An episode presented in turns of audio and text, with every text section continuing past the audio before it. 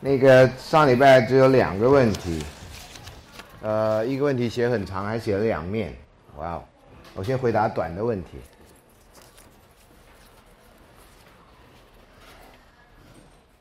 怎么样才知道自己遇到对的人？呃，这个问题经常被人问到，啊，大家都怀疑自己现在遇到的人。是不是对的人，或者没遇到任何人，你会怀疑自己这辈子会不会遇到对的人，啊，呃，回答这个问题之前，我先告诉你，这辈子会遇到人，啊，这是最确定的，是不是对的人，通常只有到后面才会知道，啊，对，是不是对的人都是回头再看才知道的，是不是对的人，啊，呃，这也不是只有你遇到人是这样啊，呃。哎，你们都年轻了，你们现在能回头看，就是你的高中了哈。你的大学前几年，你的高中或者你的国中的时候，啊，那你选的学校是对的吗？啊，当然学校不是你选的啊，就你也学校是对的吗？啊，然后如果你曾经有过暗恋啊，或者有过恋爱，那你选的人是对的吗？啊，呃，对与否哈，除除了这个时间的那个问题之外，另外一个就是你心境的问题。啊，在当下，你真的对他真的有很多很多都完全没有接触的时候，你真的对他的感情很深很浓的时候，想要去表白，对他有抑制不住的那种热情的时候，那时候你觉得，那当然是对的人，不然你怎么会有这种感觉呢？啊，那你如果认为对的人跟这种感觉是连在一块儿的，那这个对的人在过一阵子以后，马上就不是对的人了，啊，呃，因为。这种感觉不会长久，不是对的人不会长久，是这种感觉不会长久。而且呢，常常在问这个问题的时候，你又忽略掉人是会改变的，啊，随着时间、随着年龄成长，人是会改变。那改变了以后呢，以前认为是对的人，现在在某个程度来看就不是对的人，啊，以前你会认为哇，他我跟他在一起好快乐，他每天可以讲笑话给我听，这样啊，好，那等再过一阵子呢，你就觉得啊，这人好幼稚哦，啊，每次都讲冷笑话。啊，因为你成长啦，或者你已经对这个原来很重视价值已经不再重视了，那对的人后来也变错的人，那你觉得是人的问题吗？是那个你认为他对或错的问题吗？还是你的问题？还是你们两个在一起的问题呢？看你归因就可以归三个方面。我们大部分人都很粗浅的归因在于他是一个错的人，啊，呃，这个是非常严重的思考上的错误，不是这样的，不是这样的啊。如果是错的人，你干嘛第一步会踏出去呢？啊，呃，对的人、错的人都是在另外一个时间你才发现，啊，所以这个是这样。那你会不会碰到对的人？呃，对的人也不是天生对的，对的人是因为你跟他不断的互动，你才慢慢发现他是对的人。就，是我说，如果女性主义者认为女性、女人不是天生的，是后天养成的，那男人也是一样的，对的人也是一样的，啊，所以这是呃，这是。两人要亲密关系非常复杂的地方，因为这是一场没有没有终止的努力，这样，所以我才告诉你说，我真的很认真的思考，我要给你锦囊八个字的话，就是平等对待，共同奋斗，基本上 till the end of the day 这样，或者 end of your life，这次是讲无止境的。你如果从比较比较负面来看，这是个无止境的一个一个一个忍受过程。你从正面来看，这是一个无止境的享受过程。所以以前我念到说，苏有人问苏格拉底说：“你是全雅典雅典最聪明的人，请问我是单身好，还是找个伴结婚好？”苏格拉底说：“没差了，反正你都会后悔。”啊，他说：“你没差，会后悔。”然后我听完这个话，我就觉得苏格拉底真的不太聪明。坦白说啊，那那那时候希腊没办法啊。我要生在，我要现在我生在当时希腊，苏格拉底就被我干过去了啊！因为呢，很简单呐，在任何任何的这个情感关系里面，你有后悔的地方，你一定也有享受的地方。享受跟忍受是摆在一块啊，那很多是系诸于你心境的问题，还有两人互动的问题。所以，对的人这个问题啊，我一直希望同学不要这样想，啊，他是个人，而且还活的，这个比较重要，啊，不要等到你认为他对的人时候，他已经死了，或者你已经死了，啊，死了也可以拍电影哈，各位知道吗？那个什么苏菲的什么东西，啊，那个小女孩啊，死了也可以拍电影。好，那这就是对的人的问题啊，这问题问的非常好啊，问的非常好。呃，各位如果有上我的粉丝页哈，你们这问的有些问题我都会放在粉丝页上，为什么呢？原来我很担心自己太过虚荣这样哈，后来发现好像很多人有这个需要，啊，当然有些人的意见跟我不一样，那我无所谓啊，反正我讲我的想法的时候，我都会把我的思考的方式讲给你听，那你这不赞成，那我就没办法，我不是那种讲出一个答案，然后就不让你去思考怎么得到这个答案，我不是这样。那因为很多人在看哈，像我昨天呃也好奇的看了一下我的那个开放式课程，到底现在多少人了？嚯，已经超过一万了。啊，那这个除了自己的虚荣心之外，哈，虚荣心一定有的哈，这个就慢慢看多了就慢慢会减少。另外一个，真的有很多人需要这个课程。以前大概全台大，你大概选得上就是你们这些人啊。那不是台大学生，你大概要听，除非常常跑来啊，有些。每每一年的课都有一些非常认真的旁听的学生，那现在呢，你可以在更好的时间，你自己选择时间来听这堂课，啊，所以呃，我以前一直不知道这样子是服务更多人啊，因为对我真的没有太大差别啊，我讲了就是要人家听，那你可以跟我讲的不一样，然后有些人不能在台湾啊，不能在这个课堂听，别的地方可以听得到，那我这样教就有道理了这样啊，嗯，所以。所以，我希望我上我课人不要太多，因为你要上我课，你就要认真做作业，你不然就到那个荧幕后面去看就好了，啊，下学期也一样，啊，下学期也一样，啊，好，亲爱的月老候选人您好，你好，你真的有听课啊？我是月老候选人，并不是月老啊，也不是候选人，是月老候选人。好，目前在 PTT 看女版 Boy Girl 啊，这我不知道啊，我从 PTT 开始我就没上去过，所以我都要问人家怎么一回事。好，PPT 呃，男女版不是看女版，我怎么看的？我这，我的眼睛真的好。PPT 的男女版 Boy Girl 有一篇名为《龙山寺月老去死吧》，呃，呃，真的哦，呃的发泄性文章啊，发泄不是性文章啊，发泄性文章哈。你是断句，老师有时候乱断这样哈，是老师的问题，不是你的问题。内容叙述原 PO 的原 PO 跟女友准备结婚了。所以去龙山寺向月老求签，这就是不知道，完全你，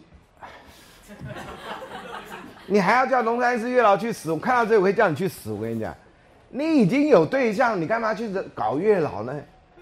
月老就以为你要跟别人结婚，懂吗？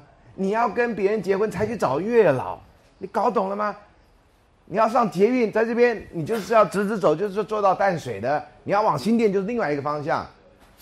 然后你要往新店坐往淡水的车，那你还怪人家去死吧捷运？谁该死呢？好，我看完啊。好，原 po 文的跟女朋友准备要结婚了，所以去龙山寺向月老求签。如果你准备要结婚了，你去龙山寺或者去霞海城隍你只能去还愿。OK。候选人要好好教导你们啊，如何对待候选人，懂吗？啊，免得到时候一天到晚这边骂我，我到时候气我就不干了，我啊，我不干，你看那个虚虚位在那里很可很可怕的啊，到时候你们就说全民要要下跪求我回来坐这个位置，我跟你讲很麻烦。好，所以就所以去龙山月老觉拿到了不太好的签，当然了，你搞不清楚状况，我是月老，哎喂，好算了，你已经很可怜了啊。这导致后来他们回家后，女友突然性情大变。对不起啊，我实在觉得太搞笑了。我我真的好可惜，我我是在教书啊，是拍电影都马上就拍这个电影给你看，把你愚昧拍出来，让你自己好好看一下啊。性情大变啊，对不起，大变这两个字不要不要太重视，好不好？啊，批变，我们以前叫批变，比念大变好啊。大变是从小学以后你就不该不应该念的字，要独自与其他男性出游。不论对方身份，你看吧，月老报应了吧？你还去惹月老？要结婚还去惹月老？别闹！后来要把原 PO 的记忆跟单眼相机给毁了，记忆卡跟单眼相机，我他把你记忆毁了是比较难。哎，记忆卡跟单眼相机给毁了，你还那么在意？你不觉得你跟他根本就不适合在一块儿吗？什么比较重要？记忆卡、单眼相机坏了还可以再买新的啊！你好不容易培养感情要结婚了，然后就去因为缺一次龙山寺，然后这俩就就搞不定了。你还好没结婚啊？你结婚后要要损失的更多啊！哎呦，这样是不是落井下石，伤口上撒盐了？啊，我怕那个家伙到时候又到我网站上来骂我这样哈。好，后来把记忆卡呢，然后要求分手，啊，请翻面，好，谢谢，我也会翻面，不然我怎么办？我这样看字里行间，嗯。所以大骂龙山月老，让他失去了一位论及婚嫁的女友，失去了一个最重要的感情。请问月老会有什么看法？是他失是月老让他失去的吗？还是月老让你认清楚你们两个根本就不适合在一起，悬崖勒马？你也不适合跟他结婚，因为弄了一个记忆卡跟单眼相机，你就觉得这女人不行了。一个记忆卡跟单眼相机多少钱呢？十万要吗？你办一场婚礼三十万就入袋了，净赚二十，有没有头脑？你不练经济学你也知道，还这样怪月老去死，月老让你净赚二十你还去死，忘恩负义啊，莫此为甚。我还以为乡民是可怕的，原来去拜月老人也是，真的是头脑进水啊啊！所以你说那女朋友呢，就因为拜了月老性情大变，你有没有学会沟通啊？如果两个快快乐乐要去订婚的人，忽然间拜完月老，两个人怪怪，你不会去问一下？哎，请问怎么啦？是月老跟你说什么吗？还是你看到帅哥还怎样呢？同学有很多电影哈，在演新娘子或新郎在结婚那一刹那，那是外国电影，跑了，新娘跑，chicken out。你觉得是不幸吗？不幸顶多是你赔了一点那种礼金的钱，教堂出租的费用，什么什么，还有亲友面没有面子，但是你赚回了你的人生。那个其实是英文叫 mixed blessing，这样。啊，我翻译成迷彩的幸福，不是尼彩，是迷彩。为什么？因为那迷彩装就让你看不到的嘛，可以跟环境 blend in。所以迷彩幸福是那个幸福你都不了解，那个其实真正的幸福，但是因为你看不见那是幸福，你就以为那个东西没有东西。那是你的眼睛啊，你的思想啊。你既然跟一个人论及婚嫁了，难道连沟通都不能沟通？最后用一台相机跟那一单眼相机跟一个一个那个呃记忆卡，你就可以了解这个事情，世界上没有那么便宜的事情。你还没花了你的一生，你就已经知道你跟这个人不合。你只花一台单眼相机跟记忆卡，那是很小的损失。Trust me，如果你结了婚，然后马上离婚，你要你要失去的远比这个多太多了。哎，我希望他看到这文章，看到我的讲法以后哈，这个一定要 PO 上网，这样哈，他能够跟月老道歉，这样他还有机会。不然的话，我虽然只是候选人啊，我知道如果就算我在位的话，他永世得不到幸福。你干嘛跟当权者、有权利人在拗啊？人家就是好心的帮你，你都还看不出来，他也是齁心某驴精啊，好心被雷亲，那人家都不会帮你了。你这样去拜月老干什么？了解吗？第一个要订婚了是还愿，不是再去求签，你根本就搞错了。你还要去求签，表示你心中还有二心呢。你还有二心呢，你要结婚前你不能心中有一毫的怀疑啊。那才是要求在走上婚姻之路的最好的方式。你心中还有怀疑，那就做给你看嘛。你看你们到时候都不能沟通嘛。现在还没结婚就不能沟通，结婚以后都是祸害啊！你们家还生了小孩，那祸害千年呐！哎呀呀，我真高兴，我上 P P 不是 P T T，我上 P T T 我还能做别的事嘛？我就看到你们的愚昧，我都觉得蠢呐。真的，难怪我要当月老候选人，啊！如果都继续这样蠢下去，我也许也不坐那位置，太辛苦了。我换另外一个位置，弼马温来做，啊！我们姓孙的都干弼马温啊，弼马温据说是很大的官啊，是管马的啊。好，谢谢同学的问题，哎，你们多问这样的问题哈，真的会让我大长见识，这样哈，大开眼界，原来还有这样的人啊。呃，有很多想法哈，因为已经根深蒂固了哈，所以要你去改变不太容易哈。你会常常觉得，哎，怎么会这样？我希望呢，你听我的答案，不管是在现场或在这个呃电视那边，你都要好好想一下我讲的理由，啊，然后你真的不要只听问题回答，因为这有上课的，我们还有更多的东西在后面，啊，不要满足于啊就一个一个简单的答案就好啊。好的，那我们今天要上的部分是讲到性，讲到利，讲到爱情，这是在爱情里面，呃，可以有很好的一面，可以有不好的一面啊，都，然后是大部分的没满十八岁的人啊，可能比较好奇或不能够理解的地方啊。那我们先谈一下性的概念啊，呃，英文的性跟中文的性是很麻烦的字眼啊。那中国古人有性，可这个性跟现在 sexuality 是没有关系的啊。中庸里面说天命之谓性，不是说老天是叫你生下来就让你去搞 sex 啊，不是这个意思啊。啊，那个性是有天性的意思啊。那 sex 当然是其中的一部分，不可能没有啊，因为中庸里面也说君子之道，造端乎夫妇。就你夫妇不搞那件事情，怎么可能有后面呢？啊，所以这个性，古人古人意识性是比较广泛。那我们现在通常啊，在自然社会科学，通常的性都是社都是西方的意义。那有一个字呢叫 sex，啊，那 sex 这个字非常广泛，也是个通用的字。你如果在填官方表格的时候，特别在填你的性别的时候，通常你碰到是 sex 这个，然后你通常只有两个选项，对不对？啊，要不然就是 E F M，二就是 F。我们的身份证呢的第一个字，第一个数阿拉伯数字一就是男的，二就是女的，就这么简单，啊，所以这个在任何地方几乎啊，那慢慢的有些人认为性别是一个隐私权的问题，我就不要让人家知道我的性别，免得在求职啊，或在申请工作或在什么地方遭到歧视，啊，呃，在同一个文化里面问题很小，就不同文化有时候就问题很大，譬如说我们中国人的名字。变成罗马拼音以后或汉语拼音以后，有时候你搞不清那是男的还是女的，有的人呢还搞不清你是 last name 还 first name，啊，呃，美国人最最大的麻烦是因为美国人习惯所有的 last name 在在后面，对不对？就是 surname 啊，姓在后面。可是呢，那时候呢，啊，像像日本人啊，日本人的名字都很长，你搞不清楚哪一个是 first name 还是 last name。然后后来到了话中共壮大，你在这个呃 Time Magazine 上要讲邓小平。邓小平，你要怎么写？小平邓没有，就邓小平。所以老外都以为小平是 last name，好啊。所以那老外常常说那个 shopping，认为这样，你跟他很熟嘛，你叫他 shopping，啊，你 shopping 的，你 shopping 啊。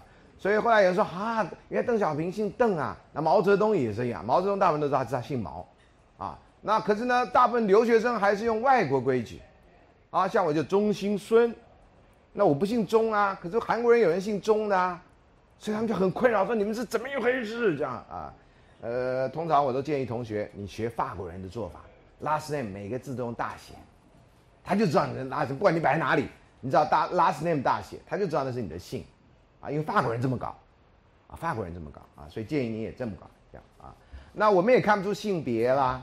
啊，我们中国的名字里面大概有一些是中性的名字，其他的名字都非常容易区分性别，啊，少数的名字啊，像女女人的名字有凤啊，如果叫龙，大概都是男的；叫凤，大概都是女的；什么方啊，大概都是女的。但是台湾有些男人喜欢用方这个字当名字，我认识的朋友里面就有人的名字里面有方是男的，啊，有凤是男的。啊所以那时候有一个学弟进到我们的系来，啊，大家一看榜单，哇，就多一个学妹这样，就一看学妹呢，呃，叫她名字，他就，是我，是你，啊，呃，是他，啊，那没办法啊，所以就是他啊，所以有这种呃比较所谓的一个文化中界定中比较女性的名字，有的时候对对于某些人来讲是个压力，那现有的人也觉得还好啊，所以这个名字的问题。那像有些人不喜欢自己的性别，或者希望自己不要给人家一个刻板印象，有时候会特别取一些中性的名字，让你完全搞不清楚他是男的还是女的，这样的话比较不会受到歧视。那当然反过来，你如果想让人家误认为你是某一个性别啊，你女的想不让人家误会你是男的，就取一个很男性的名字，man 的名字。那反过来，你想让人家知道你是女的，以为你是女的，取一个非常非常柔的名字叫啊，那样的话，那网友一定误认为你是女的。啊，你就可以玩很高兴这样啊，玩到被穿帮为止这样啊。好，那这个是性别啊，其实从性就可以看出，从那个 last name 就可以看出来。那呃，英这个 sex，另外一个呢 gender，gender 原来在文法上用啊，你只有在文学英文法的时候会告诉你 gender 的问题。那后来呢就被弄到社会科学的研究，所以社会科学特别是对于这种都不太讲 sex，都讲 gender，啊，所以呃 gender 后来在大中国大陆就翻成社会性别，那在台湾呢就很乱，有的翻成有一个老师他编了一本书叫做《性与性属》，属于的属啊，属于的属，那只有他用，也没别人用。那有些外文系老师在早期就性，然后 slash，然后别啊多一个 slash 啊就叫 gender，呃现在也有老师是跟从大陆的用法就叫社会性别啊。我个人认为，如果算稿费的话，社会性别是比较划得来的啊，因为反正你怎么算呢，多一个字多一个稿费。如果不算稿稿费的话，呃现在大家都知道就是翻译这个 gender 啊，gender 是从比较从社会文化的立场。来看性的问题的这概念，那你认为这两个字就了了吗？不，还有一个很讨厌的英文字，也是名词，叫 sexuality。啊，sexuality 叫什么呢？因为有一个很有名的法国学者啊，写了一本书叫《History of Sexuality》。这个呢，你就讲英文，问题就很小。你翻成中文，它翻成性意识史，意识 （consciousness）。啊，这是在讲性意识吗？那有人说翻成性史，哇靠！啊，性史跟性意识史，你觉得那性史就已经糜烂到不行，你知道吗？就是 A 片大全啊，性意识史只是这种宅男大全，就没一直想一直想这样啊，这两个字会给你这种不同的感觉啊，所以对 sexuality 该怎么翻这一点啊，一直有有有一个很大的麻烦啊，现在还没共识。那有人就直接翻成性，那跟 sex 有什么差别？好，那有人就翻成性欲特质，强调这是一种。跟你的欲望有关啊，那这也是四个字赚稿费啊，所以是比较好的啊，所以这有几个这个呃字眼，那跟这个性这个概念是有关系的哈。今天稍微讲长一点，因为有些同学可能没学过社会学，那一般社会学都会介绍这个，所以我们我们知道的这个像 sex 或 gender 这有一个生理的这一面，生理的这一面呢很简单啊，就是你生下来的时候啊，那个接生你的人以前是产婆，后来是现在是妇产科医生居多啊。产婆就会把你生下来以后一看你有没有外显生殖器官，有的话啊，当然现在产检就可以知道了哈。有的话说啊，恭喜你啊，这位太太，恭喜你生个公子啊，叫做弄璋，璋是一个玉斜玉旁，表示这是一块玉啊，恭喜你。如果生下来一看还没有外显生殖器官啊，大概是女的啊，通常都会判定女的说啊，恭喜你啊，以前叫弄瓦之喜，那璋比瓦这价值差了很多。所以女性主义者很讨厌这个弄脏弄瓦的说法，所以现在大概也都听不到了啊。那呃，这是对女性的判定。如果生下来两个都有呢？啊，恭喜你生了一个男的跟女的，但你只生了一个，请猜猜看为什么？你要玩这个游戏吗？啊，通常医生好像碰到这种情况，如果很罕见，但是一定会碰到。碰到的话，他都会说，呃呃，这小孩现在有点问题，我们等他大一点的时候，我们再做处理。为什么他有两个性的生殖器官？你会觉得这叫有问题？为什么要大一点处理？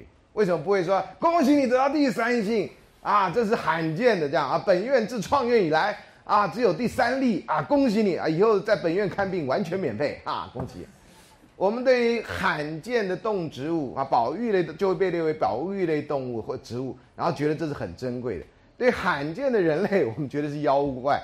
你觉得这头脑是不是有问题啊？啊，呃，我每次都说，那这种人叫什么人啊？有人叫阴阳人啊，这阴阳就表示他又是男的又是女的。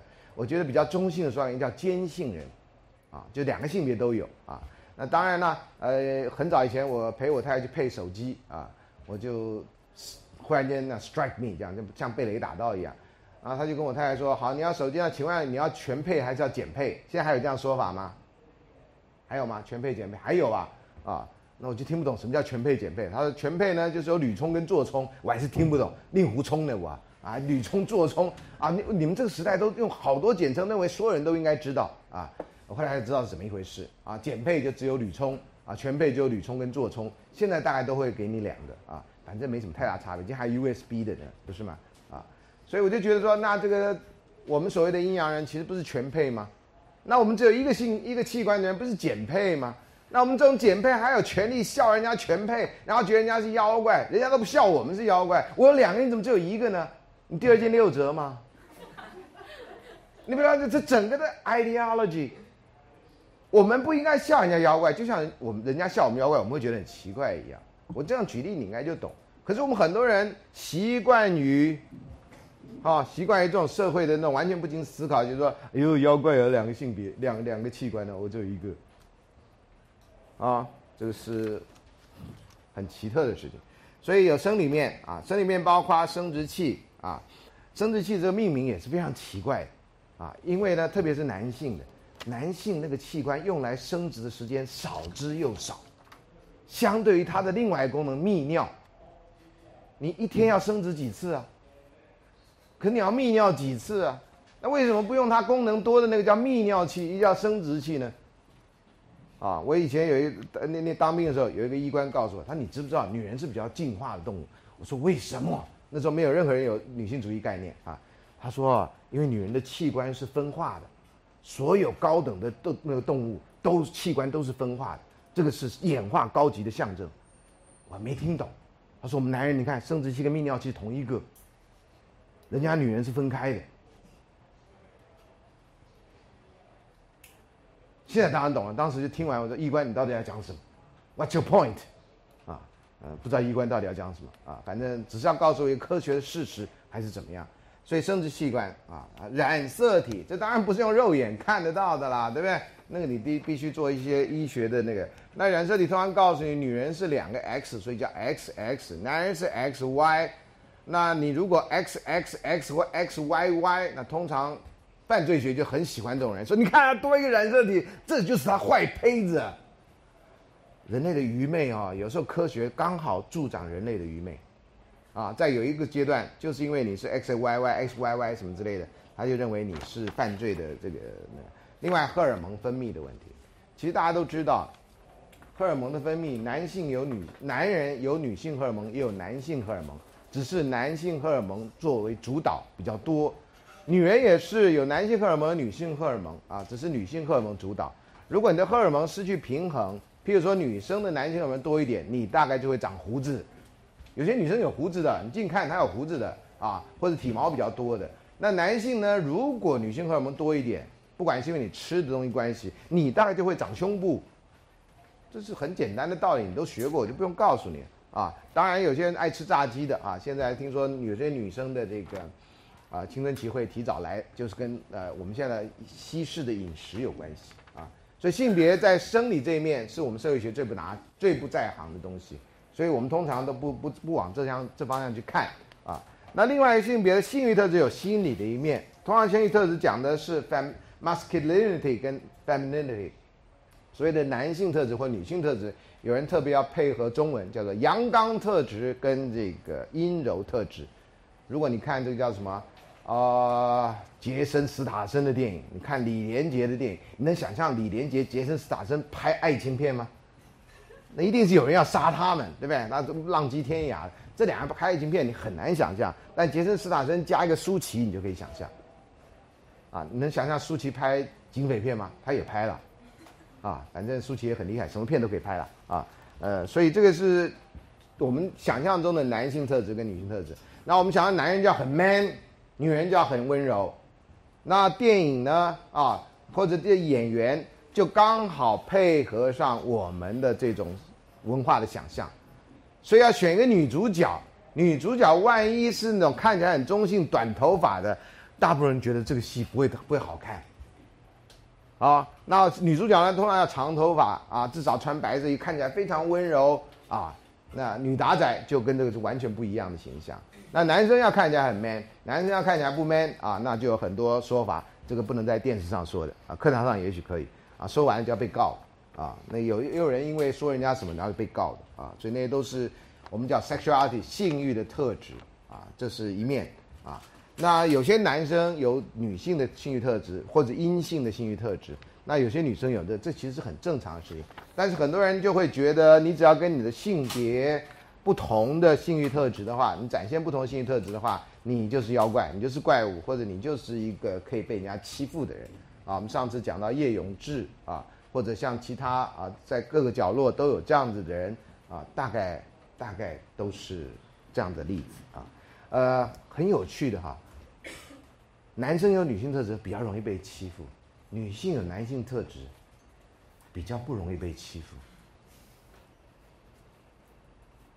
你去想一下，啊，那到了高中啊，我不知道你们现在还是不是这样。前几年我还跟学生比较熟的时候，我特别问他们，因为我忽然间学到，说高中的女校啊，特别台湾有些女校啊，都有老公老婆的这种这种，这叫叫叫制度还是什么做法啊？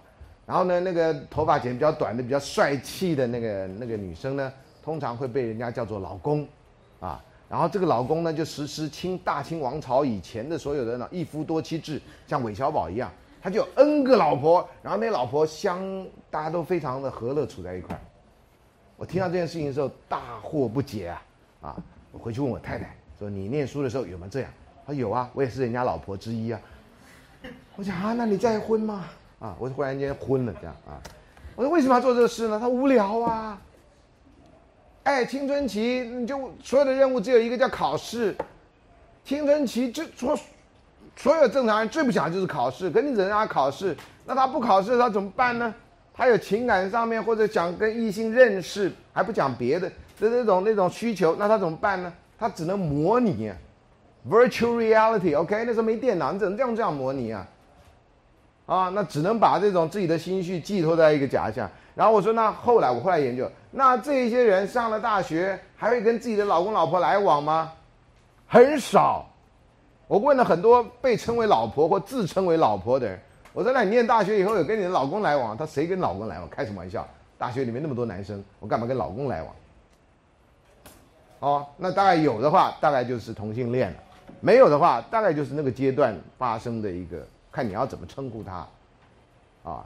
那男生当然在这方面非常无聊啊，就玩阿鲁巴，现在叫什么抓，抓什么来着？昨天电视上讲的，抓，芒是吧？抓芒啊，我觉得真的是，哎，听说还不是台湾发明的，啊，还是外国引进的，在网络上啊叫抓芒啊，啊，真的是活到老学到老啊，然后被吓死到老啊，就是，我都不知道你们到我这个年纪的时候会被吓到什么样子。你们等着瞧啊！万一老师挂了，到时候你就在老师忌日的时候，老师你好奇的问题我都烧给你，啊，我就会看到啊。你说啊，原来是这样，还好我没活那么久啊。好，另外一个当然从社会面啊，这我们社会学比较在场在行的就是 gender，啊，通常就叫 male 跟 female 啊。那 male female 呢，其实有时候就是生理器官。但是你知道吗？生理器官有时候只有医生啊看得到，其他人你去哪看呢？今天我们进到一个教室来啊，你要怎么知道我是男的，我我是女的呢？以前我去演讲的第一个问题，就我还去公务单位演讲，第一个问题我说，请问一下，我是男的还是女的？有人后来就写说这个老师有问题，不要再请他来演讲，这样啊？你怎么判定我是男的是女的？你用我的生殖器官来判定吗？哎，我上的是教师厕所，只有一个人可以上，你根本看不到。你猜的嘛？所以为什么变性人？哎，我上次怎么说过？反正今天会讲到变性人的问题。那个女生变男女女原来女性要变男性的这人，他要求要装两样东西。第一个就是胡子，其实大部分男生没胡子，你知道吗？可他不知道为什么就觉得有胡子比较比较没有人怀疑你是男性。第二个，他装假阴茎。就他一定觉得裤裤子里面要多一点东西，他会觉得比较像男的。我们很多男生裤子里面都有东西啊，但是不一定显得出来，你知道吗？有裤子的问题，还有不要再讲啊，这这这个可要限制一下，这样啊，你知道我的意思哈。可是呢，你看他们就会特别强调这种，特别凸显这种。我们真真正活在这种性别人，我们不觉得这有那么重要。拉链一拉，谁看得出来谁有什么，谁没有什么？啊，要有的甚至还可以伪装，对不对？啊。所以这个从社会面来看啊，这个 gender 的问题比较多是从社会建构的啊。另外呢，还有说跨性别穿着，这个呢的前提是说有些文化或有些社会，它对于男女的穿着是非常严格的区分的。啊，中国以前的男人的那个那个扣子哪一边的，女人哪一边的啊？现在你买唐装，男女都有扣中间的，但女人的旗袍以前一定是某一个方向。可是发现这个现在现在都很乱，那设计师反正觉得。我介绍设计跟人家不一样，所以什么方向都有。还有呢，因为平价服装的出现，T 恤出现，所以出现 unisex 的衣服。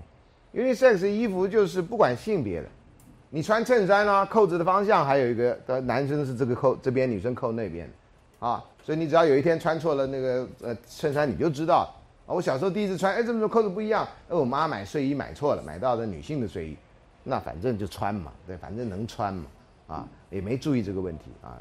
那你年纪大了，那是真到了社会，人家就会对于你穿着啊，呃，很很在乎这个，啊，如果今天你穿一个裙子，男生穿一个长裙来上课，也有啊，我也看过学生穿长裙的啊，我想你是戏剧系的还是干嘛这样啊？那苏格兰穿苏格兰裙你就觉得很正常。啊，你不是苏格兰人，你穿那个苏格兰的裙子，你试试看，啊，你要卖威士忌吗？啊，你不卖威士忌，你穿那样，人家以为今天有什么节庆。那你说我就爱穿苏格兰裙，你真的是很特别的人，啊，我只能这么说。啊，前几年呢，我们在台大校园里面有个叫剑道男的人，那人也修过我的课啊。剑道男呢，他修我课的时候他已经不是剑道男，他在台大校园非常有名，就穿着剑道服这样，啊，每天穿着剑道服啊。在在校园里面走上课这样，啊，呃，他穿了好几年，然后终于在上我课那年，不知道为什么他就转换打扮，他转换什么呢？叫董事长男，那时候好像乐团出来没？好像还没有，他董事长来，然后他就那样的，然后戴着那戒指啊，手上戴那种董事长很怂的戒指这样，然后也梳油头，然后穿西装打领带来上课这样啊，一副董事长的样子。我问他，我说你不是剑道男吗？他老师你也知道我。我说我常看电视嘛，我看到过你这样哈。为什么现在打扮不一样？我还以为你会戴那个。他说：“老师，我现在已经升格变董事长这样啊。”呃，这也是蛮有趣的啊，非常有有有他的风格这样啊。呃，前一阵前几年还在校园附近碰到他这样啊。好，像这种穿着打扮，那穿着打扮，你说这这种 cosplay 就算了，如果你穿异性的服装呢？那这当然跟服装男性与女性这个问题，比如说女生穿长裤这一点，在国高中这还是一个很奇怪的禁忌。譬如学校都有换季，对不对？你没有换季不能穿什么。那有些学校甚至规定女生一定要穿裙子，不能穿长裤。这个连现在新闻都还有，觉得不可思议到地步。你说工作职场也有些职场规定，女生只能穿套装、穿裙装，不能穿长裤。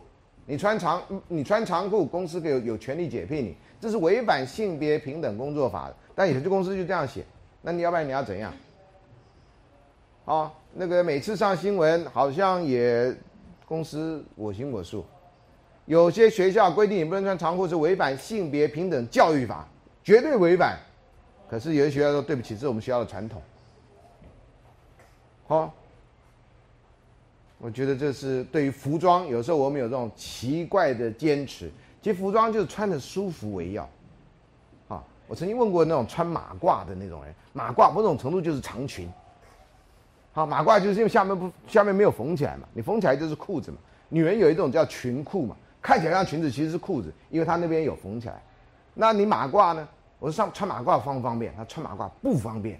为什么不方便？上厕所很麻烦，你把那块布掀起来，然后扎在这里面，像响马，你知道？以前有那种明初那种匪盗匪片，叫山东响马，哎呀，扎在这里面啊，然后才能够完成你要去那边完成的任务。我这样讲好含蓄，我真的觉得，天哪，真的这种别的话可以讲出那种很容易讲出来的话，但是很不方便呢，啊，很不方便呢，啊，所以这是服装的问题。说跨性别穿着，我到美国念书，第一次在电视上看到跨性别穿着，吓死我了。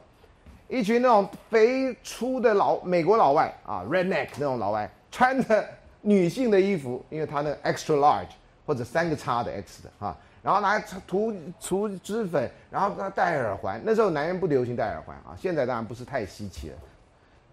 在电视上侃侃而谈，他们这些人不是变态，他们这些人不是同性恋，他们这些人只是喜欢穿异性服装的人啊。他们有一群人。假日呢，就会穿着男生穿着女人的服装，然后家庭聚会，女人还是穿着女人的，女儿儿子都穿着他们自己的，只有这些爸爸们穿着女性的服装，然后做女人打扮，戴假发，然后他们有家庭聚会，大家和乐一团。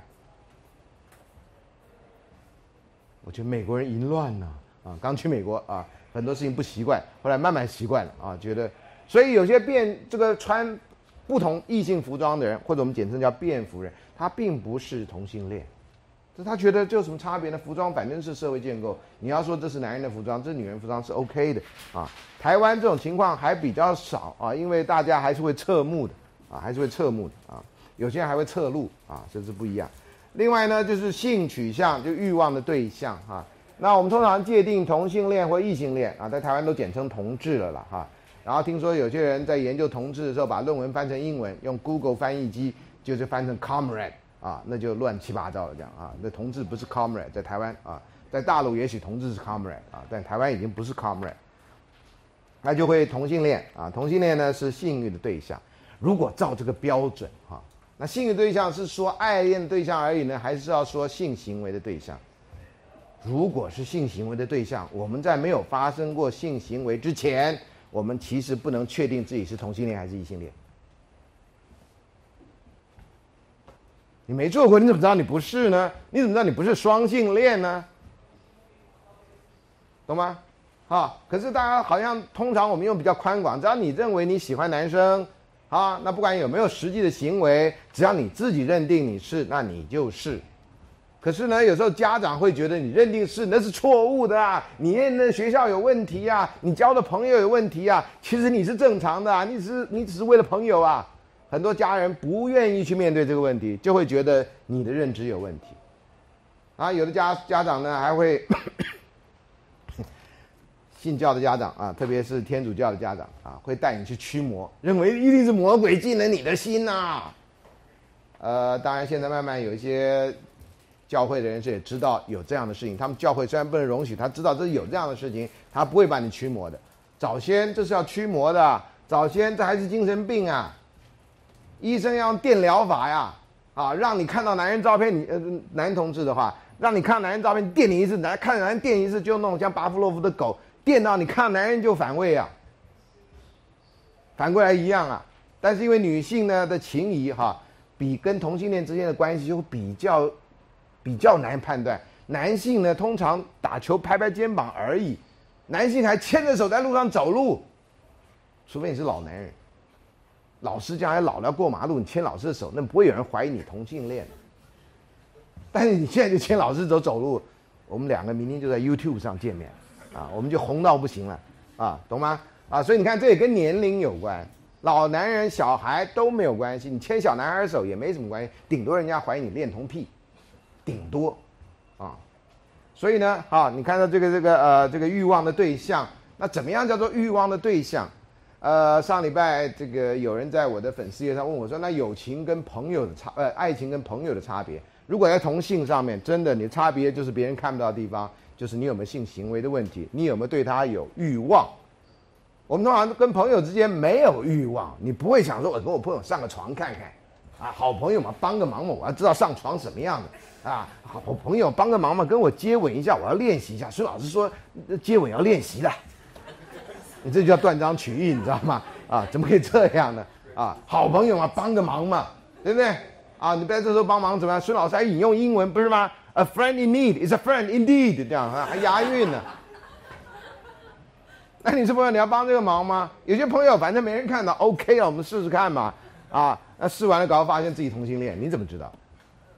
啊，那也许你试完了发现哦，就这样啊，overrated，没怎么样嘛，啊，这这你雷也没打，雨也没下，地也没动，都 OK 了，啊，所以这个呃，有时候纯粹好奇，有时候是欲望，你怎么知道？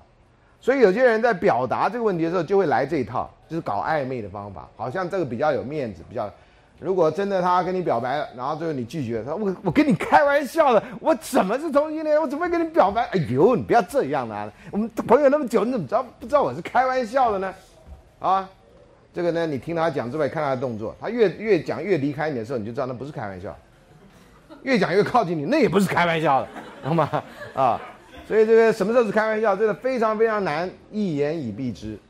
啊，只是很简单的一个判断。如果你跟你的同性的朋友是朋友的话，你不会想到什么，你也不会怀疑我跟他还是不是朋友。通常你会怀疑或所谓的进入暧昧，都是有达以上，恋人未满。然后有时候你会享受那种暧昧，你觉得啊，暧昧好美啊。我还是坚持认为暧昧是浪费生命的啊。不管你讲我什么啊，我有我的证据。这上礼拜已经说过了啊。所以在这里欲望的对象的问题哈，如果没有欲望对象，是不是代表？代表什么？有人说：“老师，我一定要谈恋爱吗？”那不用不用谈恋爱。那我是同性恋、异性恋，你没有欲望对象，你基本上不需要跳到的任何一个格子里啊，不是吗？那你就是还没有确定我的欲望对象，我也不知道我是同性恋还是异性恋，啊，呃，这个世界越来越奇特啊，啊，接下来一种呢，就是改变生理性别的变性人，啊，变性人，变性人呢有 transsexual 的这个说法啊，呃，transgender 的也有这样的说法啊，变性人就发现自己呢被上帝开了一个玩笑，自己明明是某一个性别人，结果一发现自己的身体多了一个他不喜欢的器官，啊。那这个呢，就这几个这几个层次的东西，就会让这个整个整个性的概念会非常复杂。我们以前认为你出生是什么性别，死后就是什么性别。现在呢，我们只要做一个简单的表，就告诉你不是这样。如果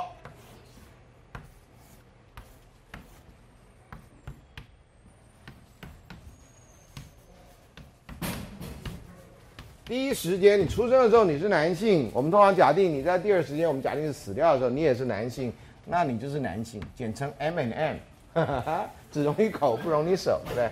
如果你是出生的时候这两个性别我们都没有问题，我们通常就称为男女，我们大部分认为这是正常现象。如果是正常，真的只是常见而已，不是道德上正常。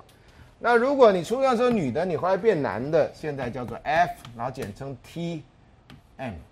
那这个呢，当然叫 MTF。所以性别如果照这么简单两个变，那就有至少有四种性别。啊，将来假如变性的事情变得比较被接受，那我们将来就要要表明自己变性人之外的另外一种说法，就是我们没有变过性的人。有同志以后，我们就变成叫异性恋。本来我们就是就是就是叫什么预设的这种性别 （default sex） 啊，或 default sexuality。啊，那现在至少这种区别，那你再把这加上去，那性就非常非常非常的复杂。所以我们现在用这种两个变相，然后两个格子来两个选项让你来选你是男的还是女的，这其实有很大的问题。啊，那这个第一百零二页到一百零三页哈，没有什么太大的，其实前面几乎重复的说法。那一百零三页里面特别要提醒你的这个是，呃，有些时候性别是靠互动产生的哈。啊或或者那个性别的特质，譬如说男生跟女生在一起，我们都假定果阴义果断是非常男性的行为，呃，非常非常的不能够决定哈，然后事情拿不定主意的，我们都假定这是女性的特质。你认为男人就没有不能决定事情的时候吗？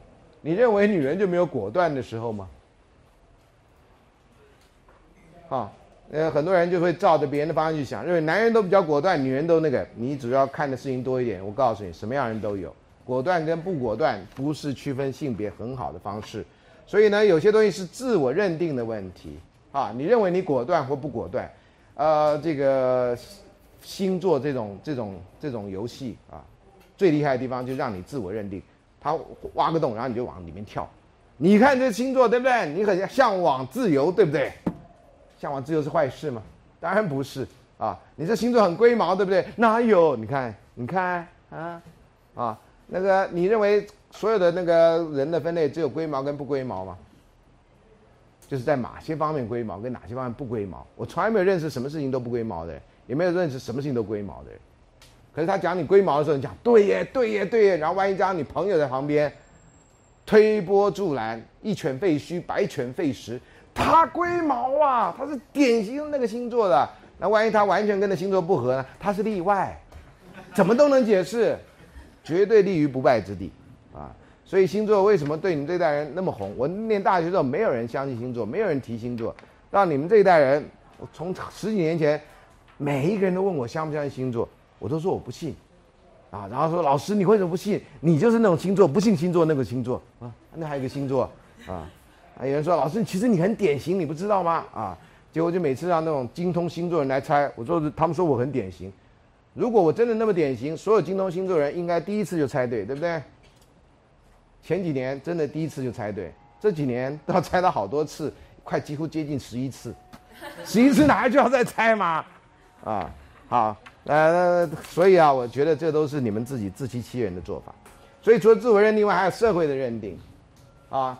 呃，你自己认定怎么样不重要，那通常会被不重要。社会认定，尤其你要是公众人物，你的社会认定是非常重要的。你的穿着打扮必须符合社会的期待啊，像公众人物，呃，有很多电影明星女性特别说，我其实不是像我电影演的，或者电影公司给我分派的这种柔柔弱的女性，我其实非常阿莎里，我的个性像大哥，可她是女的，啊，她留长头发，所以这经纪公司或者经纪人希望她多一点这种女性形象。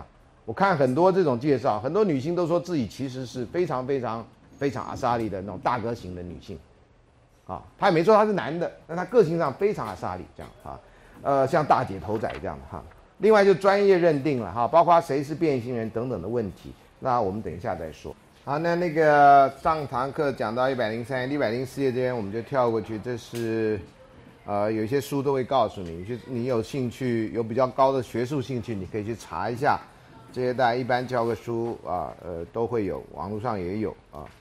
嗯，接下来是讲到这个变性人本质论跟所谓建构论的问题。社会学呢，呃，曾经从这个有一个社会学家从变性人的故事来看所谓性别是建构出来的这件事情啊，在大概一九六零年代左右啊，有一个美国的呃社会学家呃研究了一个变性人，这变性人的学名啊叫做 Agnes，那他呃变性在当时跟在现在大概都是一样，都需要有精神科医师。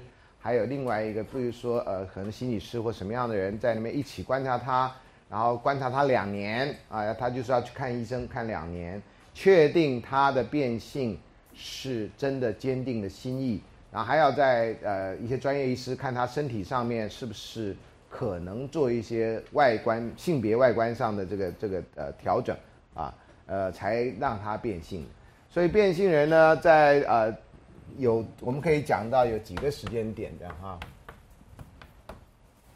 那第一个时间点，它可能的性别，譬如说是 F 或是 M 那，然后在这里呢就是 FTM，它要变性，然后最后就变成一个 M，然后这里呢是 MTF，啊，然后在这那通常你发现变性的时候是这一段，或者有时候是这一段啊，这段已经结束了啊。那在这段的时候呢，因为他身体上的特征跟他的证件上的特证件上的记载是不符合的。比如在这段时间呢，这个人的身份证是女的，可是他要做男装的打扮，要过男人的生活，所以他的外观上面是男的。好，所以他要是被酒驾或被警察临检抓到的话，人人家会觉得你真的是干什么？很多人没有这种意识，觉得他可能是装的，是罪犯才需要装嘛，没想到他是变性人，啊。呃，在台湾现在变性好像要至少前几年哈有记有报道，变性人大概要花五十万的台币，那没有健保。那五十万对很多人来讲是很大的钱，当然对有些人是完全不重要，但那些人不变性，所以也就没什么。那他们很大的钱，那他怎么办呢？在就是在这两年期间，在准备变性这段期间，他需要生活上要有着落。那很多找工作你都得拿身份证去啊，在台湾，那你拿身份证，人家说，哎，小姐，你怎么是男的身份证呢？啊，那你就会要解释啊。那有时候人家觉得你这人怪怪的，很多人对于变性人不了解，觉得这些人是有问题的人。我尽量不要雇这些有问题的人。啊，你不知道他精神病，有人就会很简单认为他们是精神病，他们不是的啊，不是的。所以他们要找正式的工作就非常的困难，相对于其他人而言啊，我们这种性别一致的人比较那个。所以这两年之内呢，他们大概都只能拿现金的工作。或者做 SOHO 族，这样的话不会在生活上造成困扰，啊，然后当然变完性以后呢，啊，他就是另外一个性别，啊，然后是另外一个性别，他通常都不会承认自己过去的性别。最近新闻上有一个人物，我们就不要讲他是谁了，啊，你看新闻你就知道，呃，有爆料说他曾经是男的，还结过婚，然后还有一个小孩，然后他否认他是，我觉得这个就是变性人问题。如果是的话，如果他真的是变性。你就不应该这样公开的这样子啊！这个对他来讲，这是很大的一个隐私权的问题。为什么没有什么各自法什么出来整一下这些编辑、这些记者呢？关你们什么事？你把他都是揭发出来，他生活会好过吗？我们会因为揭发了一个人的过去的性性别的历史，会让我们大家社会更安安详吗？更那个吗？更爽快吗？那变态的社会，他只要没有犯过法，你管他的呢？可是我们好像都得抓人家不放，好像人家曾经有过一个什么不能告人的过去，就他就是社会的败类，这什么心态呢？根本就不应该，他的私隐私权根本就应该被保障，不管你喜不喜欢这个人，啊，很可惜没有啊，所以这变性人很大的困扰啊。有几个在呃镁光聚光灯下的公众人物或者演艺界的人物都有这种困扰，所以他们宁可选择不谈过去，谈过去就是跳你们挖的洞啊，当陷阱啊，何必呢？那回到这里来，所以呢，在这段过程跟在这段过程，他们都必须掩饰自己的成长的历史。那有些成长历史呢，是富含着这种性别的意味的。譬如说啦，女性的成长过程里面啊，呃，通常会有呃月经来潮的这个问题，月经来了以后就会有使用安卫生棉的问题。但是变性人呢，特别是男变女的这个变性人，他不会有月经的问题。可是月经是一个每个女人都非常需要知道的知识，那你怎么办？你不会有啊？那你就学啊，就装作你有啊，你就越大量阅读啊，然后去观察呀。所以呢，他们在研究那个变性人啊，是女呃男变女，对，这他研究的那变性人是男变女。这个他在这个过程里面，除了学习如何穿着打扮、走路、讲话。男女都很不一样啊，然后他就要把自己弄得非常的女性化。其实有些女性也不是那么女性化，有些男性一样。可是呢，变性人为了要避免任何一丝一毫被人的怀疑，所以他们要在各方面做到完美到让你查发现不出来。可是有时候最矛盾就是这样，你越做的太那个了，就越容易露出破绽。所以呢，他就观察，譬如说他他他们 他认为女生喝汤的时候拿汤匙都是要翘小指头的。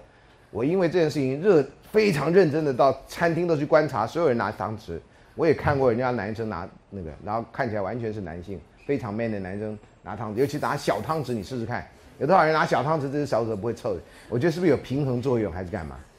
啊，这个啊，你这些注意一下啊。那有的人呢，那个讲话的动作，啊，我们好像觉得男生就应该男生动作，女生就应该比较秀气的动作。如果男生做是秀气的动作的话，哎，你觉得啊，好娘这样。啊，现在你也知道不能乱随便骂人家娘啊，所以除了他生理上必须编造过去，他必须他想将来又跟人家聊天，人家说哎你第一次什么时候来，你就得建构出来，然后要说服自己我的第一次是在什么时候来的。第一个尽量避免谈，第二个避免不了的时候，你就装作你有那个经验，啊，这个经验呢必须讲到人家能够说服人家呀，所以这个历史都是伪造出来的或者建构出来的，好建构出来，那你要是女变男。人家可能问你说：“那你第一次什么时候发现自己有精子啊？啊，精子什么东西？啊，你就必须知道啊！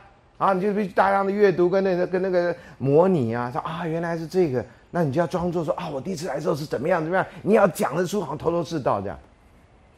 这就是学习过来的，建构过来。所以从他们身上看得很清楚，什么样的那个呃性的性别的问题是怎么样慢慢透过学习。”可以让自己变得非常符合那个性别的社会期待跟社会认同，那你自己呢？先要相信自己，啊，所以这个你平常研究一般的男人女人，你觉得很自然啊？有什么好说的？啊，呃，我上次说过嘛，以前问过我同志学生说，哎，同学，你怎么会变成同性恋？那老师，那我可不可以反问你，你怎么还变成异性恋？啊，老师，我很正常啊，我就自然而然了。他，我说，我跟他说，我自然而然。他说，老师，对我也自然而然。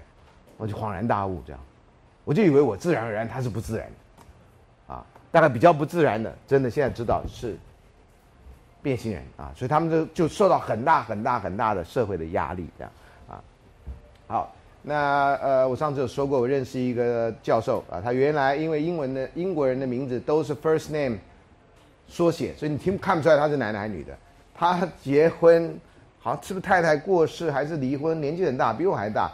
决定要变性，啊，那来来学校参观，然后那个同事要跟他吃饭，然后请我作陪，啊，因为我是有名的这个蛇人，啊，我最爱讲英文，啊，我不怕跟外国人讲话，然后他们就请我说，孙老师你要注意，他是变性人，我说，然后呢，啊，我就跟他吃完一顿饭，啊，然后就也不觉得有什么特别，啊，嗯，我就把他当做一个同人来看，这样，啊，呃，最近有一部电影，啊，我大概没机会去看，大概就要上演了。叫做双面劳伦斯还罗伦斯，啊，呃，我看那个简介是这样讲的：一个的先生跟一个太太，先生有一天告诉太太说他要变性，然后他希望太太跟他在一起，啊，他变完性，他还爱他太太，所以从逻辑上他就变异性恋，变性就变同性恋，然后他太太就变异性恋，如果还跟他在一起，就变成。同性恋，你知道吗？我这同性恋是故很多问号的，你知道吗？那这要怎么说呢？变成双性恋？啊，这电影我没看，但是我觉得光这个，光这个开头就非常吸引我，说那反正这是戏嘛，哈，我自己也可以编出来到底是怎么样嘛，啊，呃，那就是会让造成这个社社会的这种性别的连思考都多元化，多元化到你要去怎么想这件事情。当然我的结论都很简单，关我什么事啊？我不研究这个，人家过得好就好，关我屁事啊！也不关任何人屁事啊！你不要到时候把它当成新闻，然后好像他是怎么样。然后你就觉得怎么样？然后最后人家旁边的朋友不在乎，他的周遭亲朋好友不在乎，那就是不要在乎了。你管人家那么多？啊，有一个电影，有一有一本书，以前我写过一个书评，叫做《男装扮一生》，啊，这个书还有在卖，就讲美国一个爵士乐手有一天过世了，他是男，大家都以为他男的，过世以后发现，呃，她是女的。然后这个一个研究者很好奇，为什么一个爵士乐手啊，特别爵士乐。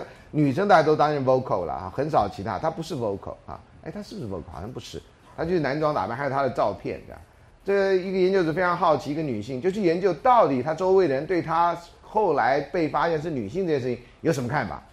访问的几乎所有人，每个人都说，So what？He's a great singer，他唱歌唱得很好，或他真的很好的爵士乐手，这是最重要的事情。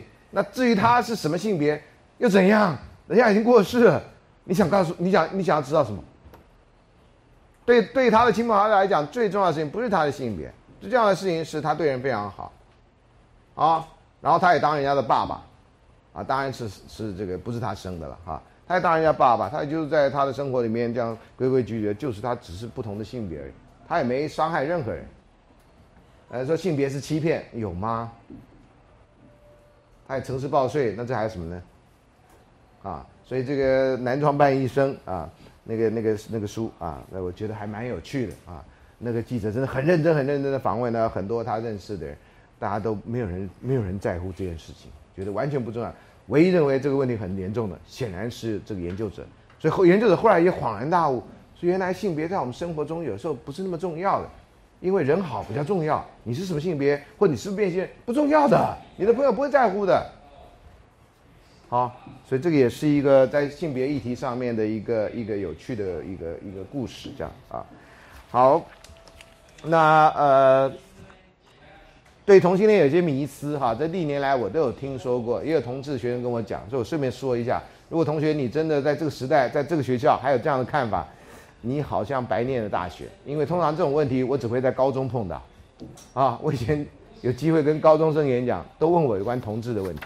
啊好，那通常那个迷思认为说什么人是同性恋呢？哎，异性恋受挫嘛，受挫就觉得这个性那个性别太难搞，干脆搞同性的比较简单吗？对我跟你同一个性别，我比较聊你吗？你比较聊我吗？啊，一种说想法是这样，呃，不是的，同学哈，有些人可能是，但大部分人是不是的啊。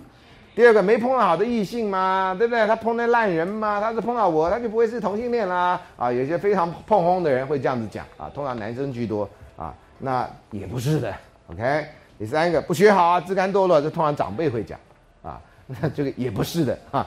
呃，第四个只求炮友啊，因为同性恋事情呢就会被社会放大，所以呢他们的事情常常又跟性比较有关系，所以很多人会有这样的想法啊。这也不是这样的，我也碰过那种呃完全不找炮友的同性恋，啊，也不去 gay bar 的同性恋，啊，我以前有一阵子担任过台大很早喽，比我教爱情社会学早太多。担任台大呃 gay chat 的指导老师啊，我就问了一些社员那时候的啊，现在他年纪很大，他说你会上你会上 gay bar 吗？他说老师我不会啊，我就这种乖乖牌啊，只是我是同性恋，那同性恋里面什么人也都有啊，啊同性恋不是所有的同性都去 gay bar，啊他说不是，他就是不去的人。另外呢，他们觉得爱情会轰轰烈烈啊，这是因为被报道的结果啦哈，因为社会上有这种收集。收集奇怪故事的这种这种这种心态，尤其媒体，所以常常会把某些故事夸大啊，就像在电影一样，电影所演的故事常常是生活里面真的很罕见的故事啊，比如我们刚刚讲的《双面劳伦斯》像这样的电影的剧情，那什么时候你会碰到一个先生要变性，然后希望太太在留在他身边啊？像这样的故事，这个 很罕见了啊。另外呢，性交方式啊，还有艾滋病高危险群。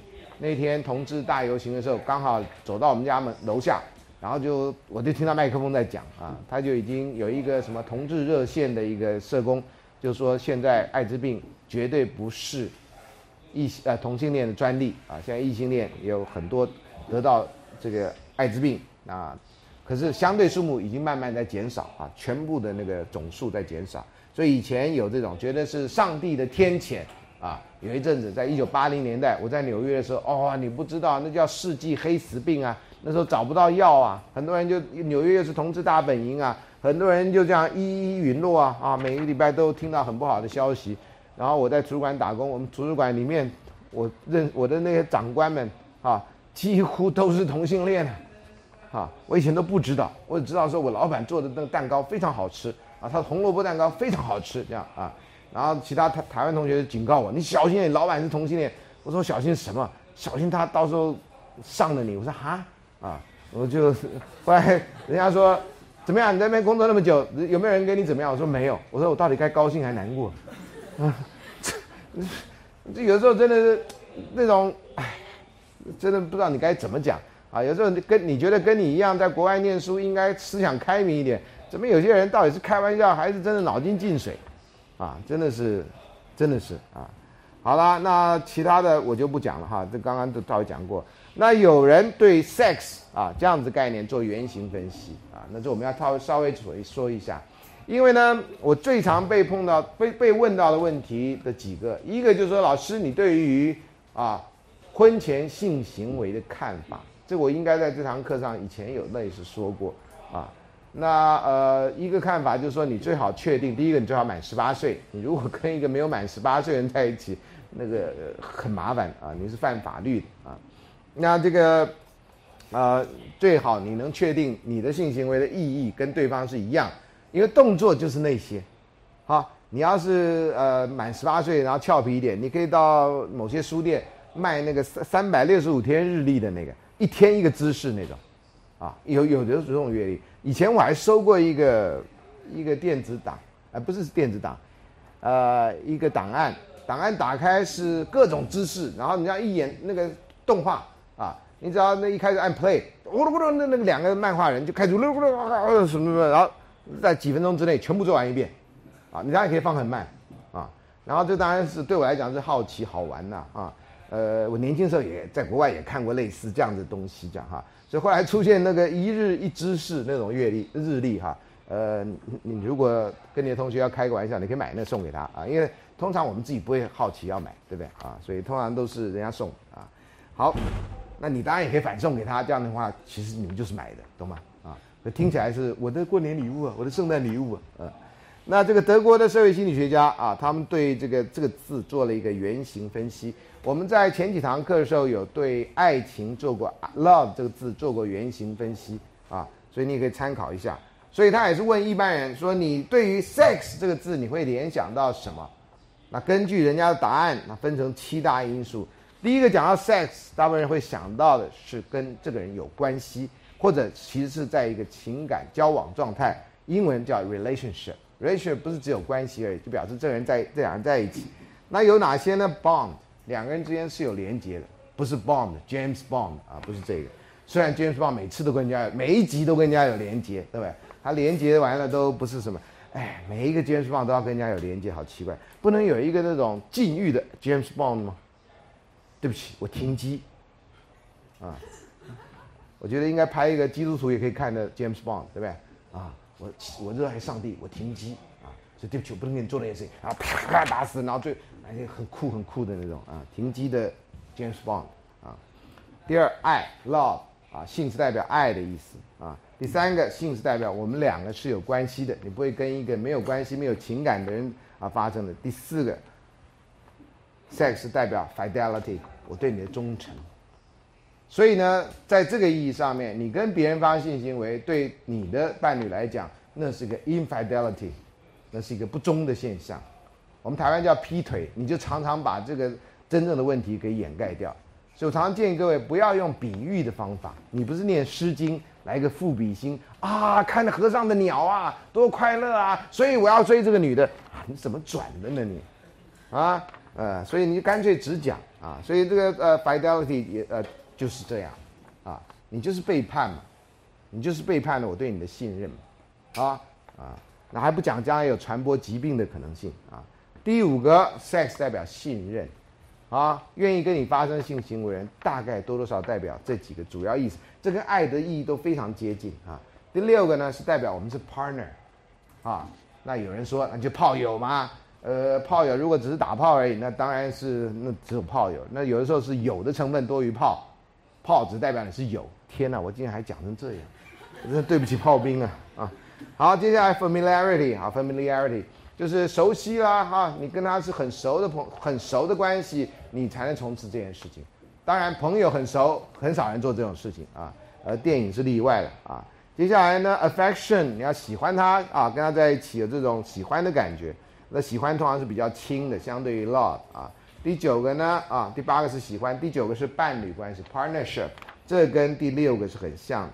第十个 security，你跟他在一起有安全感，好，从事性行为你也很放心，他不会对你做什么奇怪的事情。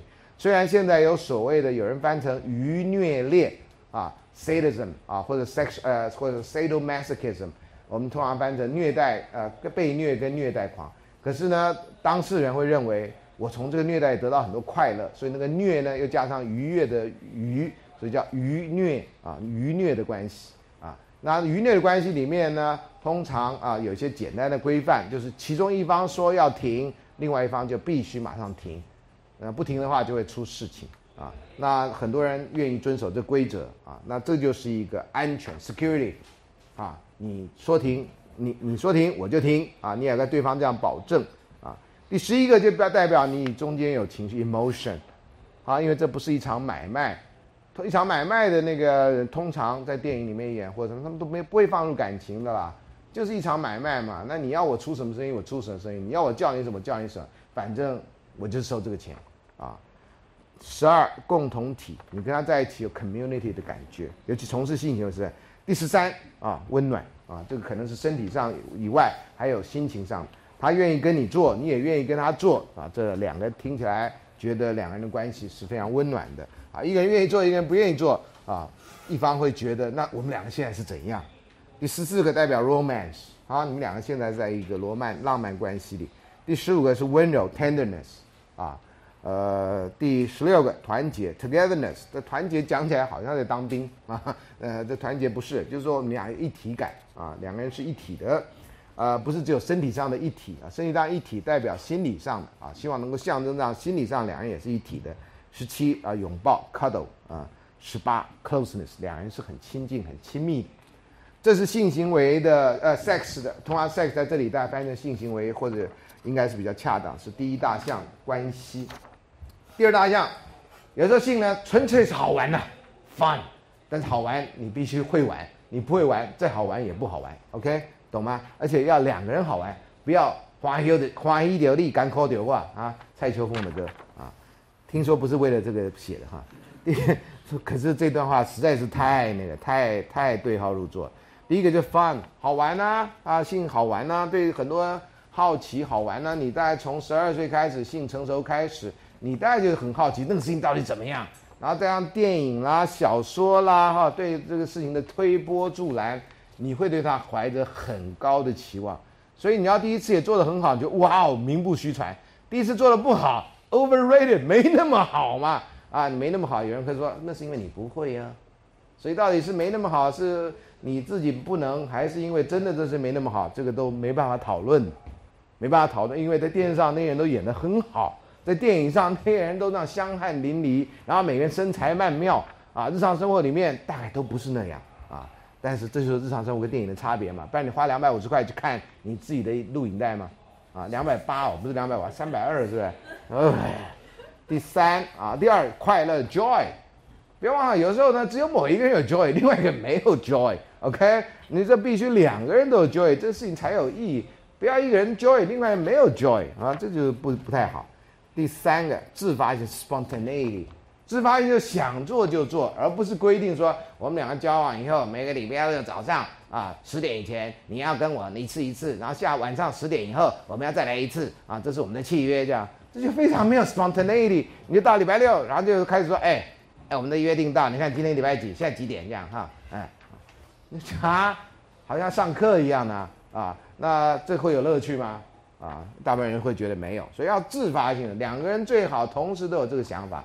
但是这真的非常困难啊。通常男生比较容易有这个想法，女生会说：“呃，不是刚才做过吗？呃，不是昨天才做过吗？呃，不是上礼拜才做过吗？呃，不是上个月才做过吗？”啊，女生对这需求通常会比较小啊，男生通常会比较大，这样啊，因为男生常常觉得说：“啊，我下次会做得更好啊。”你把这种心用来做功课，你早就成就不知什么样啊。人就是奇怪啊！从小我们都被大人骂，对不对？你要是把玩电动的心拿来怎么样，你早就怎么样。呃，他都不知道这没有第一律吗？这是两个完全不同的领域，这怎么能第一过去呢？完全不可能啊！好，接下来呢，包括呃期待呃幻想 fantasy，包括期待 anticipation，你期待做这件事情。呃，虽然性行为有传宗接代的功能，但是大部分年轻男女最不想的就是传宗接代。你不要第一次就传宗接代。那你会觉得自己真是倒天下之大霉啊！啊，这是为什么告诉你啊？或者有时候家长也不愿意告诉你要带保险套的原因啊。所以为什么高中厕所要卖的保险套？家长团体会觉得，嘎拍你那多少岁啊？怎么可以教卖保险套？那你不卖保险套，他他他真的要做的时候就怎么办？他卖了他也不一定用啊。是啊，但他要用的时候没买没有呢？你看你要怎么去想啊？啊？呃，所以这个第六啊，有趣是 to laugh，laugh 要非常小心，你不要在做爱的时候，然后人中一个人还要开始做，另外一个人就开始大笑，我保证你两人关系会搞得很难很难堪。我怎么了？是太小了吗？啊，通常大家男生就是对大小这件事情，size 是 size does matter，对不对？啊，常常电影就来这句很暧昧的话，像那个库斯拉那电影的时候啊，因为那那个那个预告片我记得就是咚。咚，然后那个画面就震动啊，对不对？预预告片就写 size does matter 这样哈，其实这是一语双关啦。所有男生看了，女生看，大家都大笑这样哈，因为库斯拉很大，对不对？他讲的是库斯拉，不是你想的那个啊。好，第七个 relaxation 啦，有人要消除紧张啦，那确实哈，不管是你自己解决或者做爱解决，如果呢做爱没有别的因素的话，有时候做爱是消除紧张的一种方式，或发泄性紧张的一种方式。但前提要讲清楚啊，前提是大家是自愿。如果一个人自愿，一个人不自愿啊，或者男女朋友交往，或甚至同居，就把这个性行为变成制度化，变成每礼拜几必定的公式的时候，那对某个人来讲是很大的压力。一到礼拜几，他就开始头痛，啊，就开始说啊，我不行，我这接下来要考试，我这礼拜很忙，我们可不可以下一次，下一次补你这样哈？好像忽然间像卖东西一样，对不起，我现在那个丸子少一颗，你下次来我再多给你一颗，好不好？这不是做生意啊，但是很多人都会觉得这个关系是一个类似这样零和的关系。你这次欠我，下次一定要补回来啊，这是有趣。你觉得这个对方就不太有趣，你就不能 relax，不能 relax，把它当做一件好像权利或义务在做的时候，呃，尤其是义务的时候，这就很糟糕啊。另外呢，当一个色啊，lust 好色，好色有时候有很好的意思，尤其两个人啊关起门来，那个好色有时候是好的意思，那有时候好色是不好的意思，特别是还有别人的时候啊，就不好的意思。有多少女朋友会跟别人说：“我男朋友好好色，我好高兴哎！”感觉你是什么人呢你？啊，那男朋友要是跟别人男生说啊，反过来我女朋友好好色，别人男的说：“哦，你好幸福哦。”这样，你看这很大的差别哈。嗯，第十二狂喜啊，哇，这个很多人，尤其是电影里面真的把这个描写的啊，小电影更不用说了。那通常都是男主角狂喜了哈，女主角 你。他大概想着，我拍完这部片，我就几百块美金入袋，那大概或几千块就 OK 了。啊，放弃啊，色也有放弃的啊，做不到啊，放弃。那要唤起 arousal 啊，这个都是呃会让人联想到的。另外呢，除了还有一个 lust 啊，就是性的欲望。那 drive 啊，还有呢这个字不好念啊，你知道 F 开头的四个字啊。好，另外呢还有满意啊，呃呃挚爱啊，devotion，还有 oral intercourse。啊，那 oral intercourse 在某些在美国的某些州是犯法的，那更妙了，他 oral sex 你怎么知道？他在屋里头 oral sex 你怎么知道？你拿望远镜偷看人家，那那亏人隐私，懂吗？啊，所以我第一次在美国念书，说有有些州 oral sex 是违法的，我说那他会怎么会知道？除非你在公共场所，对不对？你不在公共场所，在家里，他怎么知道？啊，因为有些美国中西部州非常的这个基督教很深，对于这种呃 oral sex 啦或其他非传统的一些行为是非常反对的啊，所以这里啊会让人家想到这个。那 oral sex 算不算 sex？根据前美国总统顾克林顿的说法，那不算 啊，所以后来美国人都知道 o r a s e 不算，因为他说我从来没有跟那个女人发生过性行为。哇，后来这句话变成美国性学专家最喜欢引用的一句话，这样。哦，那个点阅率之高啊，你知道吗？啊，美国总统对性学最大的贡献之一就是克林顿总统，这样啊，啊，这是真实的事情，不必剪掉啊，不用因为这样我的美美签就拿不到这样，嗯，好。第四个是 woman 啊，性大家会想到女人啊，这代男人居多，会讲到阴道，想到 women 多数，想到 woman 单数啊，想到 gender，想到 breast，想到 man and woman 啊，两个人在那边做啊，这都是会联想到。第五个，大概结婚的人想到生殖 reproduction，children，pregnancy，reproduction 啊，money 这是干嘛？你在拉斯维加斯嘛啊，marriage 也在拉拉斯维加斯这样啊。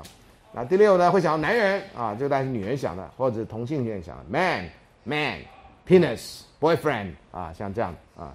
那最后第七个想到避孕，这个大概是卫教做的非常成功啊，性上避孕保险套啊，避孕药啊，像这样的东西。所以这是性会让人家想到的东西。所以有一些是你在两个人有关系的时候，这个性做起来是比较容易被当事人接受的。外人那就很难说了啊！外人，特别是你爸妈，只要你没结婚啊，特别女孩子啊，你会跟你爸妈讲你跟人家发生性行为还自愿的，你爸妈大概大概不太能接受啊。你是非自愿，他都很难接受，可更何况你是自愿啊？那大概硝烟哦，这句话就会出现这样啊。那性态度的问题啊，这个前面讲的是某种程度是你联想到的啊。那性态度呢？有所谓的爱性 （erotophilia），啊，对于性行为有正面的反应啊。那有些人呢是 erotophobia，特别是有些宗教特别强调对性不要那么沉迷，因为性好像是魔鬼的诱惑啊。所以你万一出现了有这种性的欲望，你要鞭打自己，你要自己要念着佛号，或者要向要念着神的呼唤，神来帮助你这样啊。那早先修道院呢，就是因为这样。所以后来呢，就发展出 S N M 这样哈，就是 S M 出来，就开始打自己，觉得魔鬼啊，然后越打越爽这样哈，然后就出现了 S M 的这种，然后竟然有这个爽快。修道院对人类的几个贡献，一个非常的守时，因为他们要祷告啊，这对人人民的贡献。第二个，修道院呢发展了葡萄酒，啊，这替人类的饮食做了很大贡献。第三个就是 S N M，S M，我每次讲 S N M 啊，当然修道院不承认这一点啊。好。那第接下来一个部分就是性别跟性行为啊，性别跟性行为其实是有差的啊，有差的。很多人想到是同一件事情，因为呢，性别跟性欲望的对象跟数目，同性恋跟异性恋都是单性恋，你只能跟一个性别啊。那相对于双性恋啊，啊，那双性恋跟单性恋呢啊，这是数量的不同啊。同性恋跟异性恋是对象的不同啊，这应该很简单。另外呢，那性行为的范围包括什么？啊，照克林顿总统的一个说法或那样的说法，那大概只有性交才是。但是一般人广义的来讲，所谓的性行为就含有性意涵的，不一定是性器官的接触，那包括牵手。所以有些人会认为牵手是，有人认为牵手完全不是。上礼拜不是有一个同学问吗？所以他跟一个女孩子牵了手，那请问他不是跟她告白，这是代表什么意思呢？为什么他跟她牵手呢？他大概觉得牵手蕴含着很丰富的情感上的意义，啊，那也许没有啊，也许他就是牵你的手啊，觉得安全啊，啊，那小小孩子牵你的手，你会跟他说，你是不是对我有性的需求？你不神经没？啊，你这样讲，马上被告啊，被抓到警察局去啊，恋童癖或者是什么强害，要准备强害幼童的啊，牵手接吻大概就啊，尤其是那种嘴对嘴的接吻啊。呃，一般欧洲有礼貌性的接吻，礼貌性接吻有吻脸颊的，也有吻嘴唇的，啊，有吻脸颊吻一边的，有吻两边的，有吻三次的，那，啊，有，哎呀，对，好，那我们对于小朋友，你要吻小朋友，你跟小朋友说啊，来来亲一个，哈，除了妈妈跟爸爸可以亲小孩子的嘴唇之外，大部分大人要亲都亲脸颊的或亲额头的，这是一个有爱的表示。你如果是个陌生的阿贝，去亲他的嘴唇。你马上被告，你说你也会觉得怪怪的嘛？啊，所以你看那国外呢，所以这嘴唇好像被保留着，是给某种特权的人可以可以吻的。不要小看接吻这件事情，接吻其实对大部分来讲是最有最亲密的意涵，啊，因为接吻某种程度啊，某种程度不知道为什么啊，某种程度代表最多的，因为像妓女都可以出卖这肉体，但是妓女不跟人家说接吻的，啊，很多小说电影都有讲到这个啊，就妓女到时候保他觉得最神圣的东西是什么？是他的吻，这样啊。那手淫啦哈，那手淫有时候要自毒，有时候叫自慰啦。那手淫是以前比较通俗的说法，现在好像比较医疗的说法，就叫自慰，自己安慰自己啊。那这个呃，在以前的宗教啊，甚至有些医学是反对这个。那我们在成长过程呢，因为这个呃性的部分被介绍非常少，所以呢，中医师呢，我们不是你们现在的空吧空孔那个，但是也差不多。中医要中医师的那广播的广告都会告诉你啊，特别恐吓我们高中生。那高中生心绪非常无聊，就说你哦不要乱手淫啊，会败肾呐这样。啊，中医的肾不是西医的肾，用的同一个字，但概念不一样啊。因为肾不是西医的肾，不是负责这个精子的功能的啊。所以呢，我们的这个什么拜肾失精啊，百心失精啊，头壳疼，记记记忆力减退，这都要用台语念的，你知道吗？所以我们小我们以前那个研究，白天在家里听广播，一天到晚听到这种广播，你知道吗？啊，然后就很恐惧啊，什么小便分叉，后来。后来在蓝色大门，我就看到这一段，我说这绝对不是陈柏霖的故事，这一定是那个导演啊，易智言的那个那个时代的恐那恐惧这样。男生很怕小便分叉，有小便分叉就表示你败肾这样，就表示你性功能有问题。其实这离得非常远，你知道吗？但是那时候资讯非常有限啊，啊，所以你只要男生只要一上厕所，然后有时候看别人的，然后看到别人小便分叉，你就哦，你小便分叉，你败肾这样，就可以把那个人耍到他快跌快疯狂的地步这样。然后你可以好高兴，这样，这是高中生的无聊，啊，非常无聊，极度无聊啊！所以那次我看到那个小便分叉这点，有人说为什么他讲小便分叉？我说因为我们高中就是这样被恐吓的，就这样被恐吓的。到现在没有人在讲了吧？小便分叉是代表什么？没有，我们代表小便分叉就小便分叉嘛，要不然怎样？你要分几叉吗？才真是啊！所以这个你看，他在那种资讯不完整的时候，有时候对于那种呃。某些某些年时那个年纪的那个人是很大很大的恐吓。有些精神医师去在特别研究中国男人的一个性恐惧，叫做败肾，啊，写了一篇英文文章，在一九七几年一个杂志上讲到中国人的正常与不正常啊，在研究败肾的问题啊，特别是在这种中药传统之下，什么样的饮食、什么样的食疗可以帮助你的性能力，这点在中华文化里面其实是有的。啊，尤其在某些医书里面，还要告诉你怎么样能让房事更厉害，怎么样让你的性功能更好啊。他现在说法，但是一般人都接触不到这种东西，所以你看啦，有时候吃饭啦，哈，吃某些特别的东西的时候，啊，像我们这种受西方教育比较强的人就不知道为什么啊。譬如说有人要吃鳖，吃鳖干什么呢？生蚝，啊，我当兵的时候，长官特别要回家之前，那个伙夫都非常厉害，准备虾子。总之就是海鲜，大概海鲜富有什么样东西可以促成它的性能力？用现代科学解释，大概是这样。哇，那长官都吃的好高兴，这样子啊，就好像礼拜六、礼拜天回来就另外一个人这样啊，也没发生什么事啊。可大家就是觉得说这东西可以怎么样啊？到现在去吃自助餐，我一看到生蚝，然后看到很多人要吃生蚝，我就想到温生蚝啊，这是我的想法啊。生蚝也有温的吗？就这样来的啊。可可是别人想的大概跟我是不一样啊。好了，那性行为有什么意义呢？啊，我们大概知道的就是有生殖啊，性行为可以让人生殖啊。但是大部分的未婚男女或者是婚外的关系的男女，大概最不想的就是生殖啊。那另外一个就是欢愉啊，生殖大概限于夫妻之间，欢愉就是你做性行为纯粹是为了爽，为了这个解除压力，为了表达爱情，这都是可能的。所以呢，你万一要欢愉，对方要升职，这两个人就差太远。所以这同一件事情，其实等于在两个平面做事，就是鸡同鸭讲了，鸡同鸭做了。哈，假如要这样讲的话，另外一个好奇啊，没做过啊，特别是青少年啊，做爱是怎么一回事？没做过啊，啊，那这个高中呃国中课本或高中课本说啊，这个精子与卵的结合叫做受精，那这句话很抽象，怎么结合呢？那他有时候第一次就很多人第一次就是因为在这好奇心驱使之下，并不是跟对方有爱，不是，他也不知道那是什么东西，那要做做了一次做两次，很多人对性行为的看法是非跟另外的人是很相差极远的。我有一天演讲完，有一个人就拉拉着我，就请就说要陪我走到车站，其实问我问题。他大概也是一般的大学生，他大概已经做爱跟做爱的人数，他不是特别那种啊，拽他说他上过床的人，女生这个是男的，大概超过二十人以上，他已经 lost track of it，已经记不清楚了，他大概有二十人以上。我说你不怕生病吗？他老师不会的，那骗你们的嘛，真的吗？是骗你还是骗我？哦，不敢不敢那个啊，好奇，那他大概已经不是好奇了啊。有人就迁就啊，特别女生啊，那你男的要做好吧，让你做完你不做你就不高兴，那何必让你不高兴呢？反正你五分钟之后就是一另外一条好汉嘛，嗯，那就让你做嘛，迁就啊。所以有些男生就觉得说，哦，你都不愿意做，然后就就又不好讲。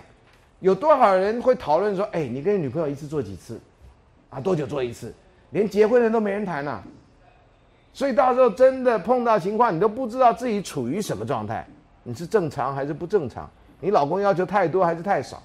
有一次有一个非常有名的女人啊，呃，就忽然间就结婚了，然后过了一阵子，忽然间就离婚了。那这个女人很爱讲，所以在报上就就讲得很露骨。她说为什么她离婚呢？因为她发现第一个，她的男她的丈夫对她有过度的性的需求。那什么叫过度呢？啊，在第三版呢，好大一篇文章啊，啊，呃，记者访问他，他好敢讲，那是记者好敢写啊，哎，那是报纸哦，啊，写成那样，他说多过度呢？他先生一夜要求七次，所以后来江湖上就流传“一夜七次郎”这个 这个这个片语，这样哈，我不知道“一夜七次郎”是不是在别的电影里面或别的什么书里面有，但从那次就是，然后听说。有人就说啊，你不要你老公哦，那可不可以介绍一下？他一夜可以搞七次哦，就出现那种乱七八糟的回应这样啊。所以乡民这种事情不是你们这时代才有的啊，乡民是各个时代都有的啊，这表现方式不一样而已啊。还有乡民不是住在乡下，别忘了，啊天龙国里面有很多乡民的啊。所以迁就啦哈，所以对方就觉得太过度。他说刚开始结婚的时候还不知道到底一个晚上要做几次才是正常，他很困惑，他也不敢问任何人。结果他后来这个不堪其扰以后，他才发现他先生大概是性性上瘾还干什么？怎么会一夜七次要求呢？那至于他一夜七次表现如何，他就没讲。但所有人看的新闻，像我都看了，我这样眼睛发直。他先生年纪很大，不是年轻人，一夜可以搞七次，啊，可以开班授徒了。我看啊，迁就啊，接着当然有些人跟你做爱是因为他爱你，好，他爱你，只是把那爱呢做出来。英文这个字，在我念书的时候，觉得是很烂的字。学英文叫叫做 make love，nothing to do with love，purely sex，啊，所以那时候的口号呢，是因为在美国在反战期间叫 make love，not war，啊，就是要做爱不要作战啊。这个从中文也翻得非常好啊。所以后来刚开始，我记得我在念大学的时候，有些教授就对于做爱这个字眼觉得粗俗到不行，这怎么会怎么会流行呢？而现在没有人怀疑这个问题，都讲 make love，现在还讲 make out，啊，还有其他的各式各样的其他乱七八糟的说法。好，那你像你们这个这代人呢，对不对？大家炒饭，哈，我那天念《诗经》，老师最近迷上《诗经》，有一个人从性的观点解解解释《诗经》，他就信誓旦旦说，《诗经》里面出现“饮食”这两个字，吃饭的饮食，就是做爱的意思。难怪那本书很少，很多人不愿意出版。他找一个很小的出版社出版。他说：“这起步什么饮食，那就表示我想跟你做爱，跟明明要吃饭不是吗？”我还想啊，你们这时代人都讲炒饭，那《诗经》时代人讲做讲吃饭一样意思。饮食男女人之大欲存焉嘛，色不好讲，只好讲吃饭嘛。你们不好讲做爱嘛，只好讲炒饭嘛。为什么讲炒面呢？奇怪啊，你们歧视北方人嘛？啊，好。凉面，对不起，这样的话以后没办法吃面，这样哈，就像我现在看到这个这个呃舌吻都想到蝾螈一样啊，就是这真的是一招一招被错误的比喻，呃很难惹回来。有些人是为了经济啊，跟你出来是为什么？因为有钱啊，啊，那做特别是性工作者啊，那有的不是性工作者，你想男女朋友之间做一次爱然后付钱，这怪怪的吧？以前就有一个老笑话，说这个丈夫去打二次大战。然后回来以后呢，就呃跟太太上床，然后就不小心拉了警报，然后男的就把钱一丢，然后女的就不知道干嘛，然后就发现男的在暂时嫖妓，女的在暂时当妓女这样，就做出了那种行为，然后大家就在慌乱中忽然间就那个行为出现这样，这个是我年轻时候听到笑话啊。好，不太好笑，我知道，嗯，好，我现在发现我好像越来越不太会讲笑话。我下一节还要开笑话社会学吗？我就开冷笑话社会学，把那冷字放大，好吧？那我就表示没有没有欺骗任何人，对不对？我把那冷字放大两倍，啊，特别强调我的冷，啊，冷笑话社会学，哎，这是一个办法啊。好，接下来权利啦，有的时候做爱要不要做爱，那只是代表谁有权利啊？特别男生在这性关系里面，在爱情关系里面，希望展现权利，或者在别的地方让出权利，但是希望在性方面你能给我权利，我对你百般的好，就得晚上能够上床。有些女生也认定男生是这样，所以老师，男生做的这一切是不是最后就是让我上床？我说我真的不知道该怎么说，你应该问那个人啊，你这样问好像我替全天下男生回答，这有些男生不是这样的，那我也不知道你的男朋友是怎样，我也没见过。啊，所以这个都是很尴尬、很尴尬的问题。那有一年，有一个团体，学校的团体，请我参加，跟张晓红老师啊，这可以讲，因为这是真实发生的事情，请我参加一个纪录片的座谈会。那个纪录片叫《性爱传奇》，是一个非呃新加坡籍的华裔的性工作者，为了创纪录，跟六百多还八百多，我忘掉确实数。跟男人做爱的纪录片，然后要我讨论，啊，张小红老师跟我也不熟，啊，我们那天就很尴尬，这样哈，两个不熟人在讨论这种性的问题，啊，然后一男一女，这真的很尴尬的事情啊，然后那个后来有一个台文社的社长，我还记得那天坚持用台文发表言论意见，那我听得懂，张老师听不懂，张老师说这个问题你回答，我就回答那个问题，这样我也忘了问题什么，记得全部都是台语，这样哈。我说对不起啊，我台语不够轮转哈，我还讲出来你会笑我，我就用国语回答，我听得懂你的台语问题这样啊。好，这个是啊性行为为了有的就是纯粹为了创纪录，没有别的意思，没有别的意思啊。啊，有些人啊，呃，在黄春明的小说里面，在我年轻的时候看叫《塞欧罗拉再见》里面，其中他就描写日本人啊，这当然对日本的刻板印象了哈，就说日本人有千人斩俱乐部。日本人呢，那观光客只要跟一个女人做爱，都会留下一个纪念品，然后再贴在他的这个记事本上，然后就是他的记录。他到台湾，到全世界各地都是要跟女人做爱，然后留下记录。啊，这后来我在看什么电影里面，他也有。他说他这一生跟多少女人做过爱，爱在或瘟疫蔓延时的电影，有这么一个故事。啊，有这么一个故事，他也是要创纪录，要跟全世界五大洲什么什么什么类似这样，跟所有女人做过爱这样啊。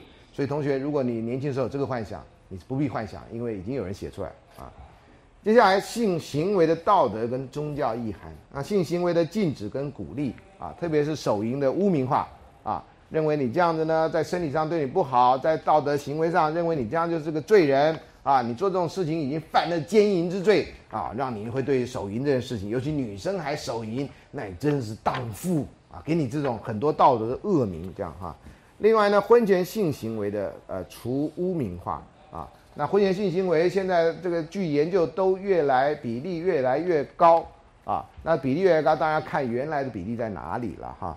那这个是几乎躲不掉的事情啊。那很多人就现在谈的很少。我年轻的时候，很多人在谈这个问题，其实没发生什么，在谈这个问题。现在发生那么多，反而没什么人谈这个问题啊。所以婚前性行为的问题啊，乱伦的问题。那乱伦因为已经侵犯法律了啊，这个呃问题有时候会更更严重这样哈。那乱伦现在通常都是从家暴法来做，通常乱伦很少是自愿，都是特别是常见的例子是爸爸啊。然后性侵自己的亲生的女儿，甚至有的是儿子。那还有呢，就是他的 step children，啊，他会性侵他们，啊，所以这个是乱伦的 case。呃，一般人碰不太到，因为这事情为了保护当事人，所以有这样的新闻呢，也几乎不太会上报，啊，名字更不会出来，但是你如果像从做社工或心理辅导的话，有的时候你会碰到这种真的很棘手的 case。啊，你会知道社会有一个角落，还是有些人在做这个事情，啊，你有时候不知道为什么有些人会做事情，但真的就是有人做这个事情，啊，所以呃，各位，如果你念的书不是这个，你看到都是比较社会的光明面，有些人的行业选择的职业看到的是社会上的黑暗面，啊，黑暗面，啊，那呃卖淫也是哈，那有些在女性主义者，因为对于性工作者到底要不要支持，要不要承认性是一种产业，那女性主义者就分裂。啊，台湾也曾经分裂过一次，有一个团体呢，有一个基金会，就分成一半，后来叫做协，一个叫协会，一个叫基金会，名字大家都不愿意放。所以你在社会上看到有一个什么什么基金会跟什么什么协会，他们两个曾经是同一个单位，但是现在已经不是了。然后当初分裂的原因之一，就是到底要不要支持日日春这样子的性产业工作者的工会，要不要支持他们有就业或什么样的自由？这个争议非常的大啊！赞成者当然认为性产业当然是一个工作啦，从古以来就是啦，为什么女人不能做呢？那有些女人就能做这个啊，那也能够怎么样帮助哪些人？怎么样的呢？这是一种说法。另外一种说法说，那开玩笑，那你女儿要不要去做啊？你你太太要不要去做啊？这根本就低贱的工作，不应该任何工作没有尊严都不该被称为一个工作，而我们不应该允许这样的工作。哦，那说哦低贱的工作啊，那那个什么什么什么什么都不应该做啊，那都低贱的工作，牛也不该有人杀人，死人也不该有人埋呀，就大家就混战一场这样，也没解决任何问题，信者恒信，不信者恒不信。好，所以到底性产业工作到底要不要承认是一个工作这一点啊，呃，政府当然基于道德的理由哈，台湾政府没那么先进呢，不敢承认呢，所以有废除公娼的问题，废除公娼，我们的娼妓就解决了吗？没有，就全部变成私娼了。好，那以前有公娼的时候，好歹公娼有保障，有这个这检查，然后这个要去娼要去娼寮的居居呃这个呃人。呃，也可以得到一些卫生上保障。现在完全没有保障了，你自己看办。政府承认没有，不承认有，所以抓到了你都是犯法的行为。啊，所以是怎么样比较好？每一个政府没有人敢公开面对这个问题。那你到其他国家，像阿姆斯特丹，阿姆斯特丹有红灯区，那个那个女郎就站在那里，你要就进去，她把帘子一拉，你们在里面办事情，那是合法的。但是不是很多地方这样？听说汉堡也是这样。我上次在女性影展有部电影啊，就就就讲了一个狼两个双胞胎的年纪很大的啊，从事这个性产业工作者的人他们的故事，很老了还有人去哦，那根本就是婆婆级的人，你知道吗？啊，你看着你就知道。我刚才说不会吧？还有人去？有啊，他有他自己的老顾客啊，啊，他有他自己老顾客啊，然后他们。就还有来照那个老顾大家也同意，没有露出脸来，他们从事性行为，还有他帮他按摩或其他的，不是只有性交的行为。有些人老顾客到后来坐下来聊天的，哦，最亲密的事情不是不是像你们年轻的时候想，就是要性交，那有的就是坐下聊天，摸摸小手，然后帮他简单的按摩一下，爱抚一下，就快乐到不行了。不同的人有不同的性的需要，不是只有性交的需要。啊，所以他那个也没有任何道德评论，他的家人觉得非常的丢脸，他的邻居也觉得你这种粗这种妓女败坏道德，还是还是有。荷兰是新教国家，啊，虽然他有很自由的一面，也有一些人非常非常的保守，啊，中古呃这个呃中古世纪以后，欧洲不能容纳的异议分子全部逃往荷兰，啊，这是也是很奇怪的故事，这样啊。好了，那我们这堂课先上到这里。好，接下来呃，我们要跳几段哈，到一百零八页的下方，特别有人对于性别跟性的多样性 （sexual variety） 啊的跨国研究，那研究对象包括十国，这十国哪十国上面有写啊？它的研究结果呢是这样子的，发现呢，基本上这十国中间。对于性的多样性的性别差异，具有跨文化的普同性。这句话翻成白话文说，全世界都一样啊！全世界的那个不管，就他研究这十个了哈。呃，有性别的男的跟女的，对于性的问题是都有一样的差别。什么差别呢？就是接下来的，男性会比女性有更大的欲望跟多样性的性伴侣，女生在这个意义上啊，会比较贞洁一点。男生比较淫乱一点啊，套白话文是这样讲的。第三呢，男性从答应到从事性交的时间比女生要短，啊，女生答应要跟要跟你那个交往到从事性交会比较长啊，女生考虑比较多。等一下会讲到这个。第四呢，男性比女性更主动寻求短期的性伴侣，啊，那很多人认为这是我们男人生理构造的问题啊，我们男人就是要制造那么多精子，制造那么多精子就是要啊。让更多的女人受孕啊，如果你是原始人，这当然没话讲；你是文明人，这句话讲完了就觉得你脑中进水这样啊。好，接下来谈性跟浪漫爱之间的关系啊。那这个两个人研究爱情的感知跟性的量表。那这个它主要是说，到底爱比较重要，还是性比较重要，还是呃越来越不重要啊？它有四个呃三种的那种情呃四种啊，爱比较重要啊，这是第一种，love is more most important。特别对于有宗教信念的。或是自己有一些想法接近宗教信念的，认为我一定要这样子的这种人来讲，这是很重要的。譬如说，他条目有类似，对我们来说，就我们是指两个人啊，那恋爱的两个人，我们关系中友谊的成分要高过性的部分，啊，这也就是有的时候你会听到有人会问说，我跟他交往了一阵子，现在比较像亲人，不像爱人，那这话都讲得很含蓄，意思就是说性对他们来讲。至少共识越来越少，男生可能还想做，女生已经不太想做，牵个小手就 OK。男生怎么会甘于牵个小手呢？啊，所以呢，他觉得友谊的部分会比较高。那有些人就觉得这样子，我还是男女朋友吗？啊，我们连那种性关系都没有，啊，但是这个表示两人没有共识的啊。比较危险的在于没有共识，比较危险不在于你们两个关系是亲人这一点啊。这我应该以前有说过。第二个，对于我的伴侣跟我来说，性不是必要的啊，不是说不必要啊，不是必要的啊，但是它却可以让我们让爱情更稳固。所以有的时候啊，相爱不一定每一次都要有爱来做，但是偶尔做爱对他来讲是可以，对这两个人来讲是可以的，有个这共识。第三，我的伴侣跟我彼此相爱，理由很多，不只是性而已啊，不会说哎我爱他，因为我跟他做做做，we have great great sex 啊，当然不会是这样的啊。第四呃第四，伴侣跟我彼此相爱啊啊，对不起，这讲过了。我们并不是常常有时间从事性行为，但是以别的方法展现性方法，啊，这个方打错了。展现方呃爱情是很重要的啊，有时候聊聊天也是很重要，一起看电视啊，一起看电影，从事的行为虽然不是性行为，但是共同从事两个人喜欢的行为这一点。其实也是表示爱的方式啊，爱不是只有靠性来展现，是这个意思啊。对我跟我的伴侣来说，沟通比肌肤之亲来的重要。好，那这个呢，很多人在这里没有共识啊。他希望有肚脐眼以下的沟通，不要肚脐眼以上的沟通啊。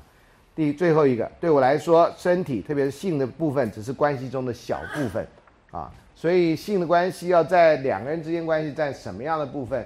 这一点啊，这个会随着时间略有不同，但是性别差异可以显现出来。第二种的立场是说，性有性才有爱，没有性的话，那哪叫爱呢？啊，这是这种立场。这种立场人呢，是说性展现了我们彼此相爱，因为我们彼此，因为我们有性行为，才表示我们彼此相爱。跟这种人呢，你如果有这种想法的话，那有一天没有性行为，就那天他不爱你啊，照这种想法。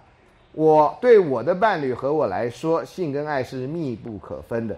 这个打个米号，就是心理学上的一个反向测验题。你这题得分越高，表示你越不是这个样啊。这是有时候安排的这种测验的方法。啊，当我们有性行为的时候，表示我们彼此相爱啊。很多人，尤其年轻的时候，相信这个。所以年轻的人有时候看到自己的父母亲或看到老人家分房睡，你就觉得不可思议。这两人分房睡了，还是夫妻吗？这两人什么都没有了，为什么还要在住在一个屋檐下？你完全不了解他，有的时候你还不知道在哪儿呢。啊，等你到年纪，你慢慢知道，分房睡有的时候不是只有性行为问题而已，还有生活上干扰。什么呢？有人晚睡，有人早睡，有人打呼，有人不打呼。啊，我们家打呼最大的，你绝对猜不到是谁。我们家的狗。有一次我还说奇怪，我会打呼，我知道啊，因为我常常被告知，呃，我太太会打呼，我也知道，我们家狗会打呼这点，我到后来才知道。有一天我太太说你打呼很厉害，她说哪是，那是你。那我们有一天就发现，哟，是我们家狗，啊，它打呼啊，它非常养生啊，每天大概除了吃就是睡觉，啊，少数时间去运动啊，所以我们家不运动的人不是只有我啊，呃，我们家狗特别是都没有人骂我家狗，奇怪啊。然后带他出去呢，他腿短，有小黑狗，很多人误以为他是猪，说：“哎，迷你猪耶！”这样，我我我有时候反正这是可爱的说法，我就说啊，它不是猪，它是狗这样。它长得好像猪哦，好可爱，那好可爱就算了，随便你讲，对不对啊？呃，是蛮可爱啊，是蛮可爱啊。哎，真的是有时候有人说养儿子啊，不如养狗啊啊这样，这不是骂你们的话啊，因为你爸妈至少还称你们为小犬，就是表示爱你们，懂吗？啊，你们的这小犬是不能装在袋子里，现在好多人都带小犬这样啊。一十一百一十页这里，言语说明了我们彼此相爱，但是性展现了我们彼此相爱啊，靠嘴巴讲没用啊，靠做的啊。好，这是有性才有爱。另外呢，有爱才有性。前面那个通常是男性想法居多，很多女人也认为，男人你要给他性，他才会爱你。那女人呢，你要先爱他，他就跟你有性。那请问男女这样怎么合啊？那干脆搞同性恋快一点你要有性才爱，对不对？那你找同性，拿你自己同性吗？对不？这不很快吗？啊，可是又不是。好，我的伴侣跟我如果不相爱，就不会有性行为。啊。我们必须彼此相爱，才能真正享受跟彼此的性行为。还有，对我跟我伴侣来说，性是最优先，接下来才是爱，这是反向的题目啊。然后我对我跟我伴侣来说，爱是最优先，接下来才是性，这就是很简单的啊设计这样哈。然后性越来越不重要啊，我的伴侣跟我渐行渐远，性也越来越不重要，前提是渐行渐远啊。另外呢，我们彼此相爱，在一起感觉很自在，但是恋爱的兴奋感已不如从前。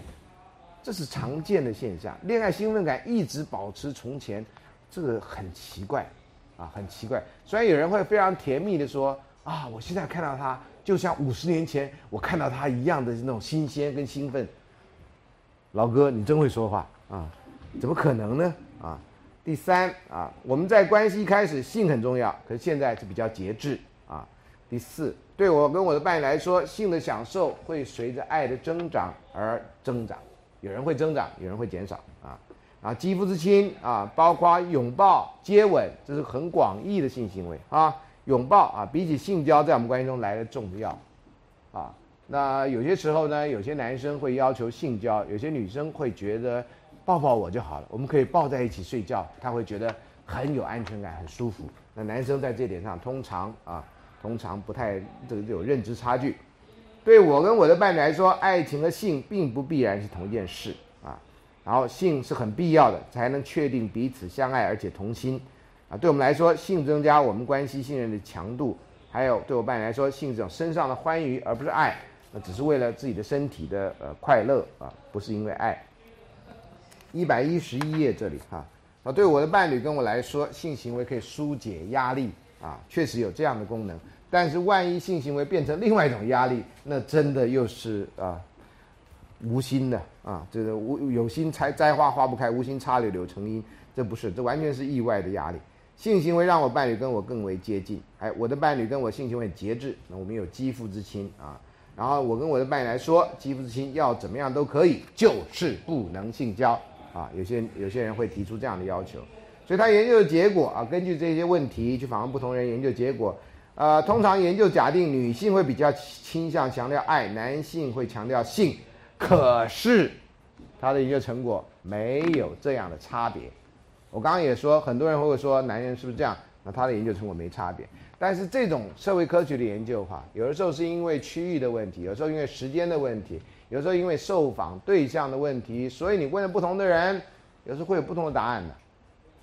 好，所以社会的答案有时候麻烦在这里。那不是真理，那只是一种研究结果。好，各位千万不要当真理来看啊。好，第二呢，研究者比较倾向将爱情跟当跟性当成一个连续体的两端啊。可是，一般人呢，却在提到浪漫关系的时候，会同时考虑到性跟爱情，所以那不是两个极端的事情，那是可以并相提并论的事情，啊。所以呢，不管如何，对于爱情的强调往往高过对于性的强调，特别在关系里面啊。第三啊，虽然爱情的优位性 （primacy） 高过性，就爱还是比性重要。一般的情侣都这样认为。但性尽管越来越不重要，可是没有性却往往会终止浪漫关系。好，那除非你年纪大了啊，这是在情感关系，年轻人里面没有性大概是一件一个危机的象征了哈。如果双方没有共识的话，但是在夫妻里面可能的。那这 Gottman 是一个婚姻治疗专家啊。他有些书有中译本，没有再重印，很可惜。你可以上网查一下，上图书馆的网站查一下。呃，高夫曼认为五件正面事情跟一面负一件负面的事情的比例是维持浪漫关系的要素。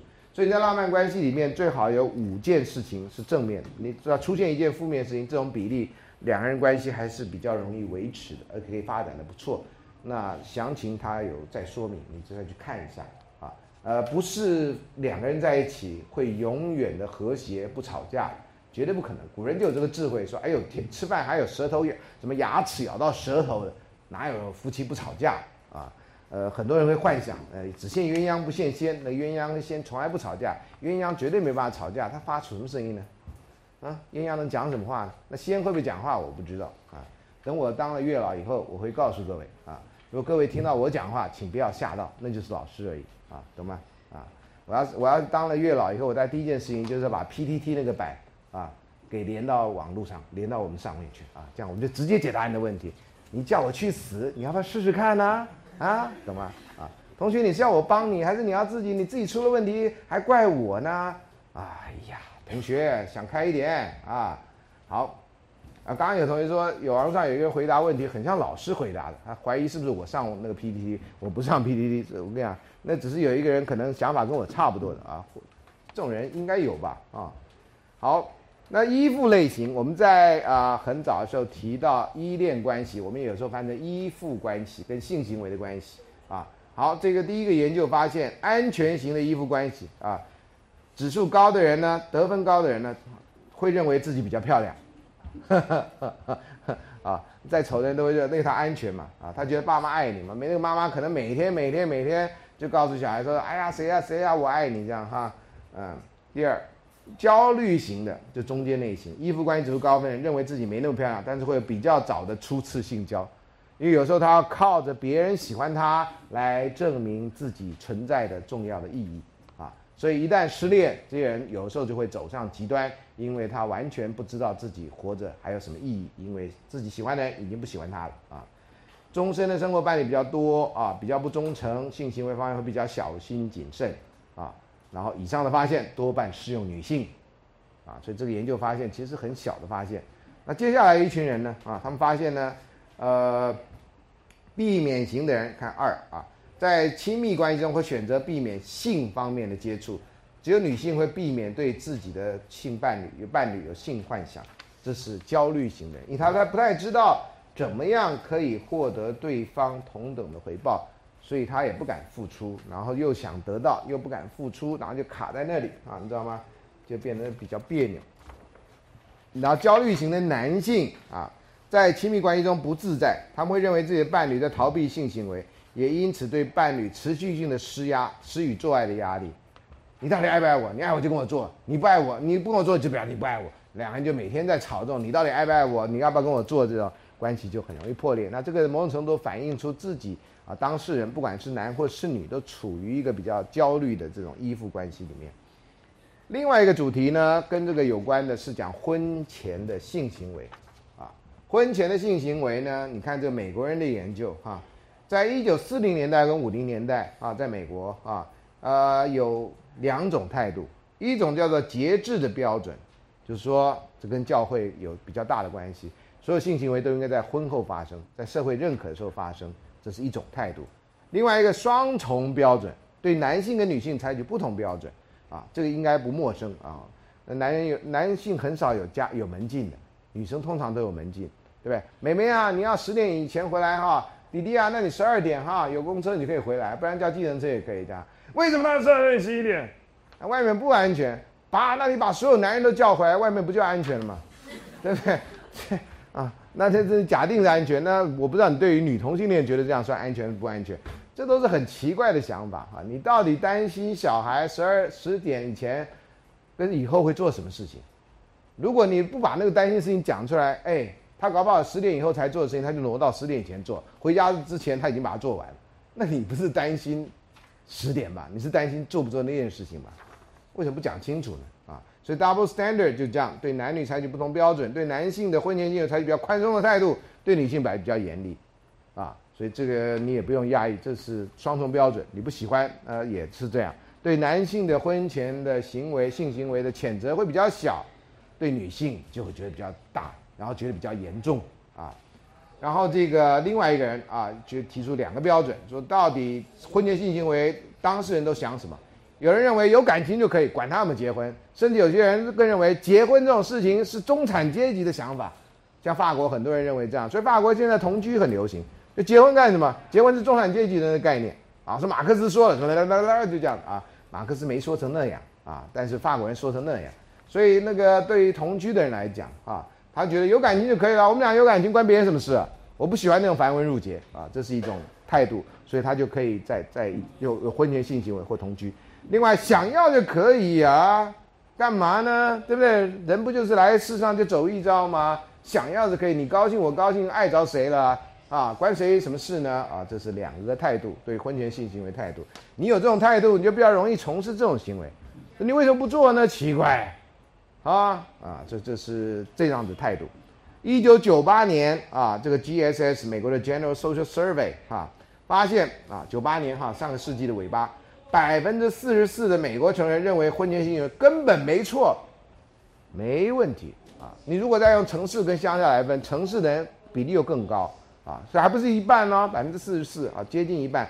百分之二十一的人认为有的时候这是错的，至于这个有的时候什么时候，他这没有讲。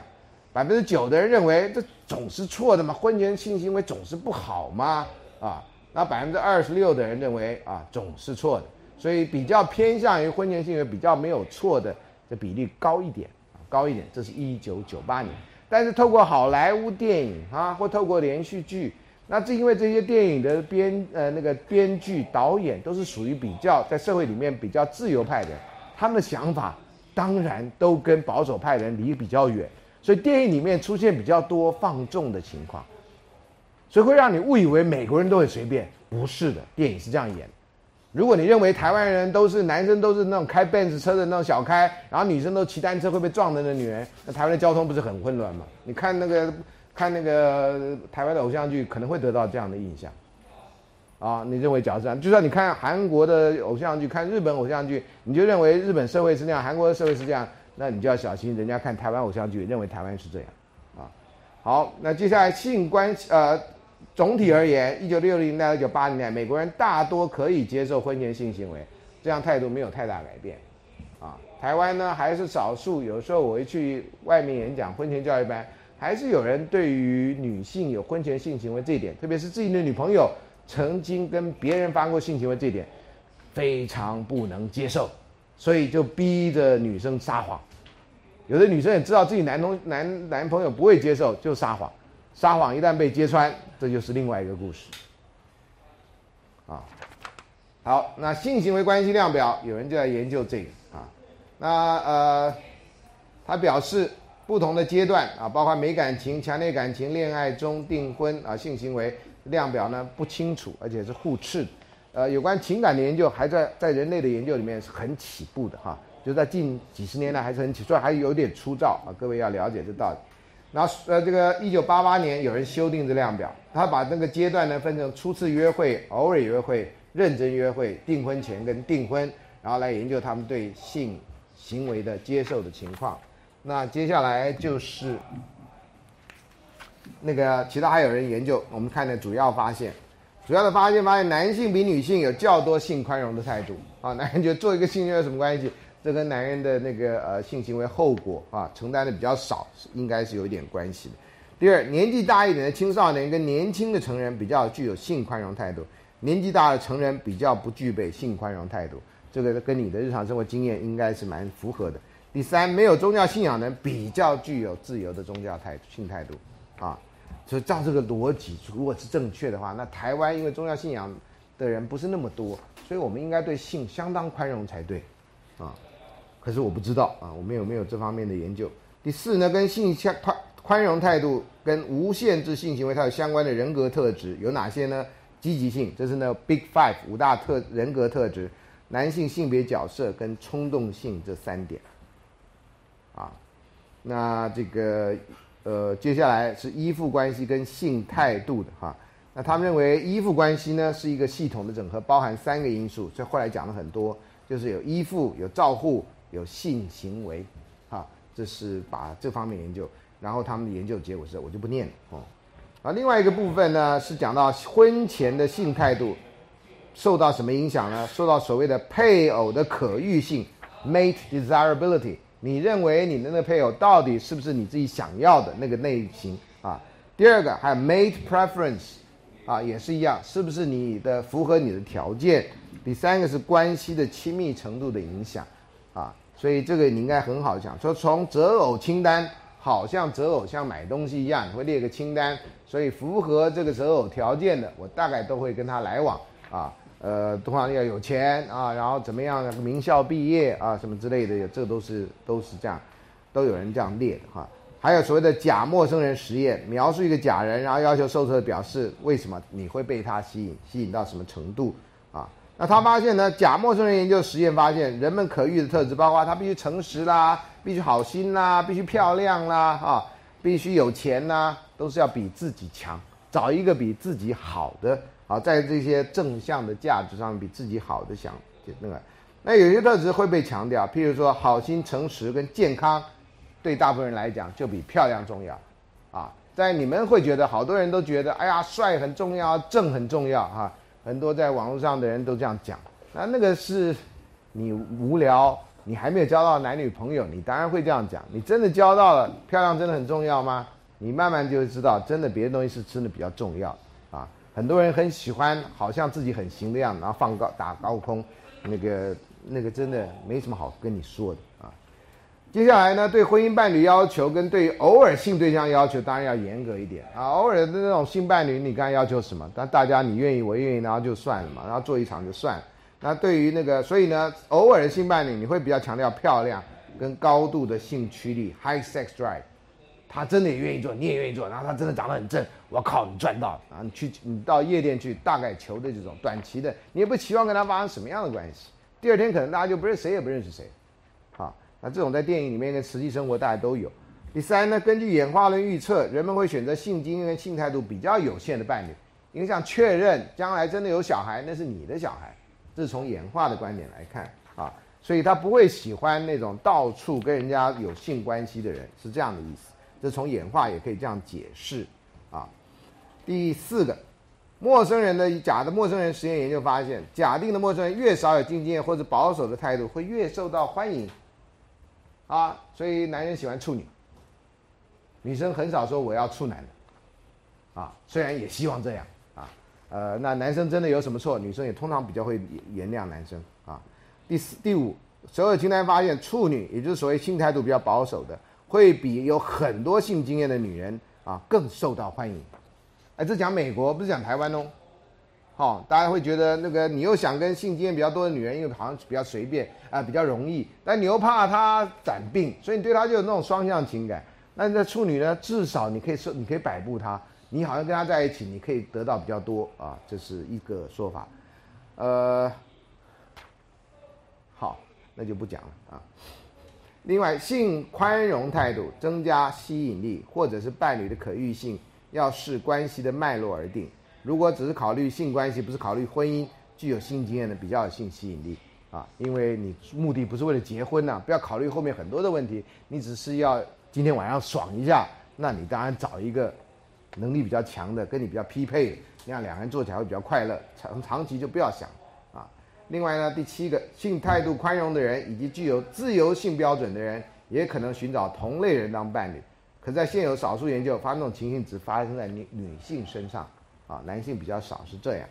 所以呢，在择偶方面，性宽容态度人会比性保守态度人更容易选择漂亮的伴侣。啊，好，那这是最后就是交往初期性态度跟性保守经验常常是冲突的原因。啊，所以。呃，男女朋友通常分手了，那交往的前几个礼拜分手了，呃，或者前几个月分手了，大概的问题通常在于两个人在这性的观念是不一致的，对性的要求啊是不一致啊。那夫妻也大概是一样啊，所以夫妻呢离婚的理由之一叫做个性不合，那是为了凑四个字啊，其实只有三个字啊，第一个字是多的这样啊。好，那接下来是性关系的各种面向啦，哈。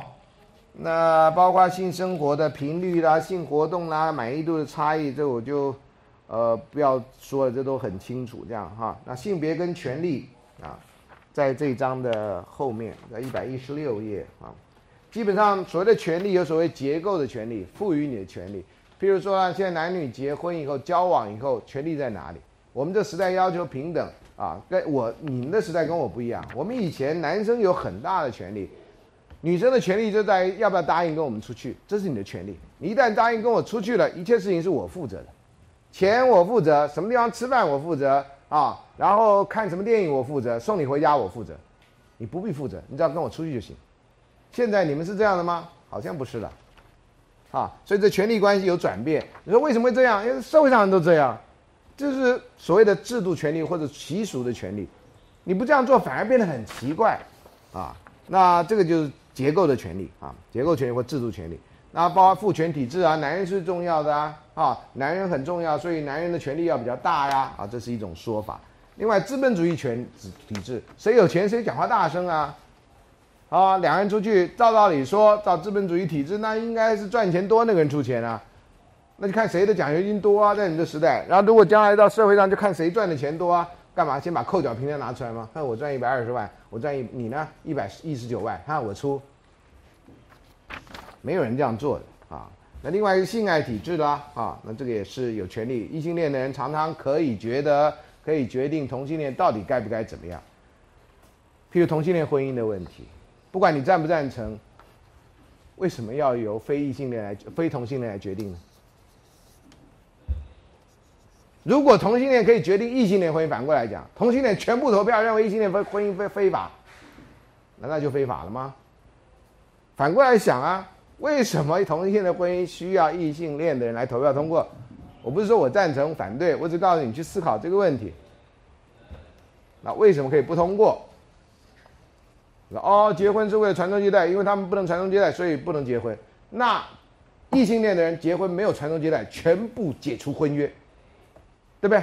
那最好的结婚形式就你们俩要结婚，对不对？没问题，你们俩先去黑手黑手，发现可以生小孩，发给你结婚证书，然后顺便发给你的小孩补助金。你会生才能结婚嘛？照这个逻辑啊，所以你不能先结婚啊！你先结婚，两年内没有生小孩的，一律解除婚约，然后付政府赔偿金。因为政府相信你可以结婚，所以呢，你可以累积一个算法，然后全部捐给国库，我保证健保绝对不用担心没钱。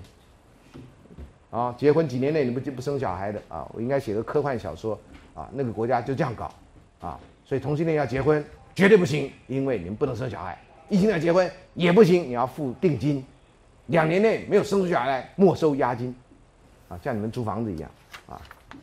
不然的话，没所以结婚生小孩这点并不是婚姻的目的嘛。还有，那同性恋也许可以收养小孩嘛？你可以开放收养制度嘛？啊，同性恋会教出同性恋小孩？哦，那你想一下，异性恋家庭，同性恋出自异性恋家庭呢？如果一同性恋可以出自异性恋家庭，那同理可证，异性恋也可以出自同性恋家庭啊。这纯粹是思想的，是就是这个思考的辩论哈。所以你说为什么同性恋不能结婚？啊，所以这是我提出的几大理由啊。我赞成同性恋结婚，啊，跟生小孩没关，这是人的基本权利。当然有人说，还结什么婚？你没看现在异性恋的人离婚率那么高，你结婚干什么？结婚还付赡养，离婚还付赡养费，别结了，你别看那恶果。呃，呃，这不是这个问题，这是他的基本人权的问题。好，那接下来另外一个就是互动的权利，这不一定是制度权利啊。有的男人在外面看起来很大的权利，比如说我们的总统，但是呢，我们的新闻记者很喜欢报这种总统夫人其实权力比总统大的这种新闻，从什么小动作啊，叫不要喝水啊，叫你好奇怪啊你哈，把这小动作，你看其实他他听都听他太太的啊。那其实，在政界或者台湾的社会哈，或者华人社会都有一个说，其实大部分的大男人都是怕老婆的。那所谓怕老婆，你另外一面，我们哪怕老婆？我们是尊敬老婆，这看你怎么说。所以好像看起来是在异性恋体制，或者在这个男人和很大权力的社会里面，其实男人在某个地方还是听从他的亲密的另外一方。那谁的权力比较大啊？那这是不同的权利，一个只是在二元体两人互动中的权利。啊，总统夫人可能对总统有权利，但总统夫人对副总统没权利，他对国家其他人没有权利啊，总统有啊。懂吗？所以这是不一样的权利。总统的权利是制度赋予他的，啊，是制度赋予他的啊。所以这里包括性别角色的问题、年龄的问题、阶级族群这个方面的问题，啊，那男性通常掌握比较多制度性的权利，那女性掌握比较多互动过程中的权利。那有些女孩子啊，会被称为你们这个时代被称为公主病的人，就是权力扩张的太夸张。那有人有王子病的人也一样啊，就是没有一个平等互惠的一个关系这样啊。好，那这个呃。有关一个性别跟爱情的研究啊，在一百一十六页这里，美国人也有研究啊。他觉得性别跟告白有一个迷思，美国人认为女性对爱情会比较敏感，所以会先告白，而且呢，女性告白以后呢，会有很强的幸福感啊。那他研究发现呢，从被研究者的情感历程的过往跟现在为基础，发现其实男性比较容易先行告白，而且在被告白后感到强烈幸福感。所以这个跟他们认为的迷思是不一样。那性爱过程中呢，呃，性行为以性行为发生时间为为准。他认为重视短期的关系的男性，同样比同样重视短期关系女性，在发生性行为告白时感到幸福，但性行为发生过后就比较不会感受到幸福。可是重视短期关系女性不会如此，意思说男人跟你做完爱他就跑了啦，他管你去死。可是女人呢，还会牵连，还会回忆这个啊，这段那种浪漫、浪漫的一瞥或者浪漫的一晚，好，这个是这样发现。第二呢，重视长期关系的男性跟女性就没有上述的差别。好，那个前面那种我们在以前那这根据分类算是游戏爱啊，那下面这种大概是性的，他们在性行为之后呢才会比较感到幸福啊，这是另外一个那个。那另外有人发现，男性在将发生男性将发生性行为之前的告白当成有性活动的暗示，如果告白完以后，通常两人两情相悦，大概就会发生性行为。那女性呢，将男性的告白当成发生性行为，表示你要跟我告白，就表示你要跟我上床，那他想的就会比较多啊。那男性呢，会将女性的告白当成是对性的渴望，没有想到是各对承诺的渴望，好吧？所以男人想的大概就是精子冲脑，有人这样讲。那女人想的是希望你给我多一点的承诺，啊，所以这个是认知上面差距。这是一般来讲了哈，一般来讲，那美国人也是这样。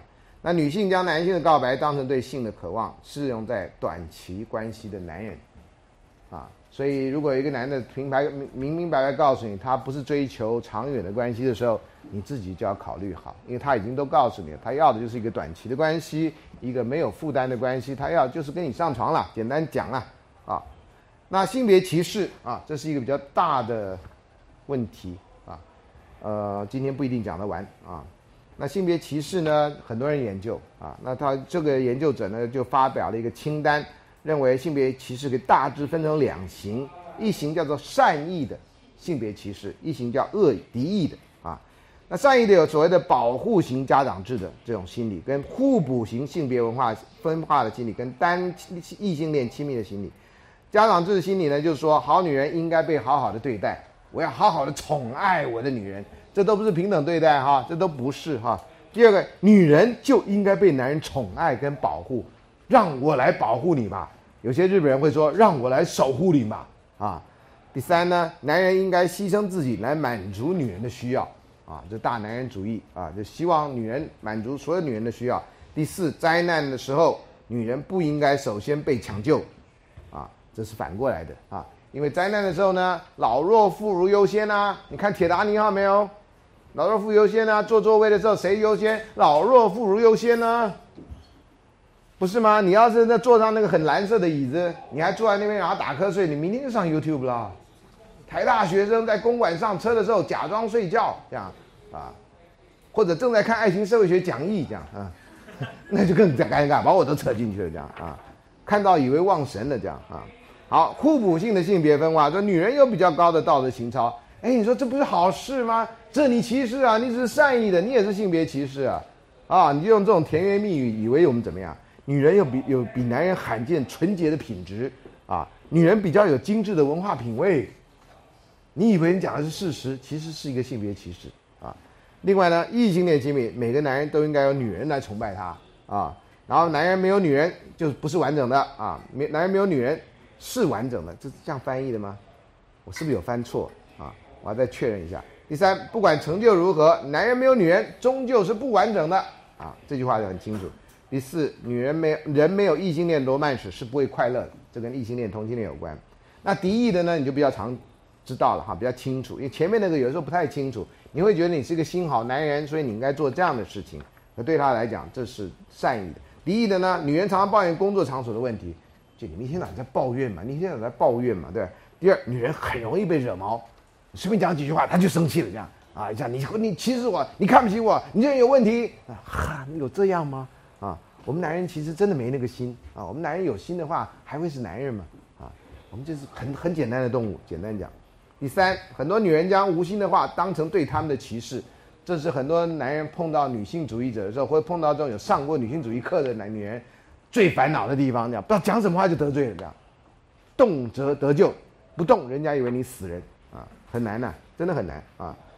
呃，接下来，女人一旦输了，就认为遭到歧视，啊，就有人认为，你看女人输不起吧？啊，就拿女性主义当挡箭牌啊，然后输了就说我们男人欺负她，自己没能力嘛，啊，这是一种敌意的性别歧视。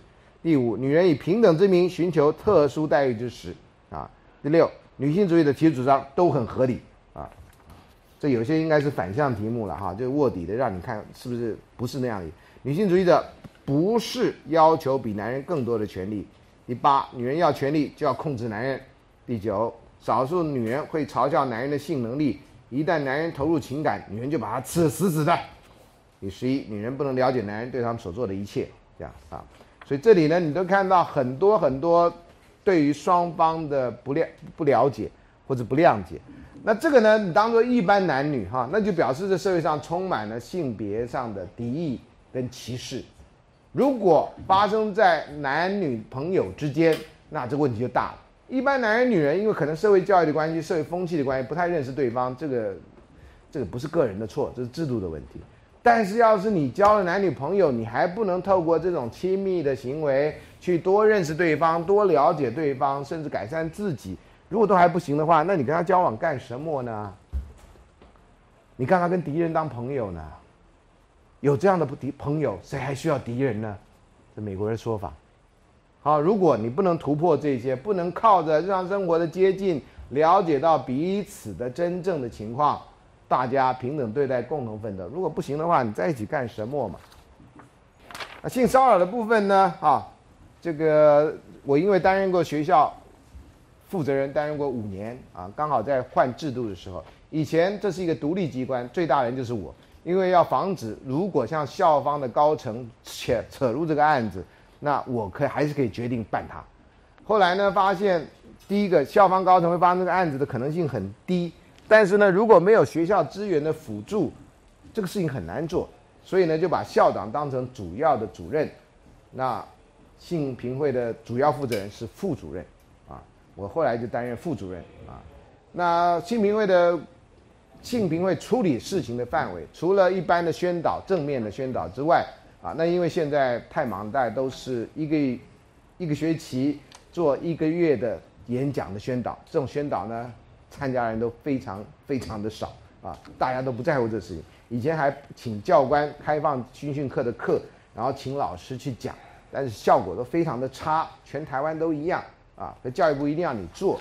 那做的比较好的就是，只有发生性骚扰或性侵害事件的时候，学校有一个处理的方式。那这个有法令的规定。那什么样叫性骚扰？简单来讲，就是你做的行为违反当事人的意愿，好，违反当事人意愿，这是一个。第二个呢，不受欢迎，不一定违反他意愿，但人家讨厌，懂吗？啊，第三个呢，有受到伤害，这伤害包括心理的伤害跟生理的伤害，好。所以你骂人家啊，或者什么具有性的意涵，这都违反到哈。有人说那骂他笨蛋啊，笨蛋严格来讲不算，这是骂人，但是不属于性评会的负责，这可能属于教官或其他什么单位负责。骂人是不对啊，但是这那骂他贱人，哦，那就见仁见智了啊，见人以外就开始见智了啊。呃，如果你骂的是那种贱人啊，那就是涉及性骚扰啊，口头上侮辱人家啊，那这个啊。你骂他什么白痴，这都还好，因为白痴没有太大性别的问题。脑袋进水，这都还好啊，这是别人处理，不是说这不是性平会处理。不是说你骂人还好，不要误会哈。我说这的都不属于性平会处理，那你骂人家贱人、骚货、娘娘腔，这都是要性平会处理的啊。啊，特别性平会的性平法的一个有些法界人是不太满意的地方，就是说这个呢很少有公旁观的证据，只要当事人觉得不爽，你就犯罪。好，所以很妙啊！你讲同样的话，有些人觉得，嘿，这代表我们俩关系很亲近，所以不会告你。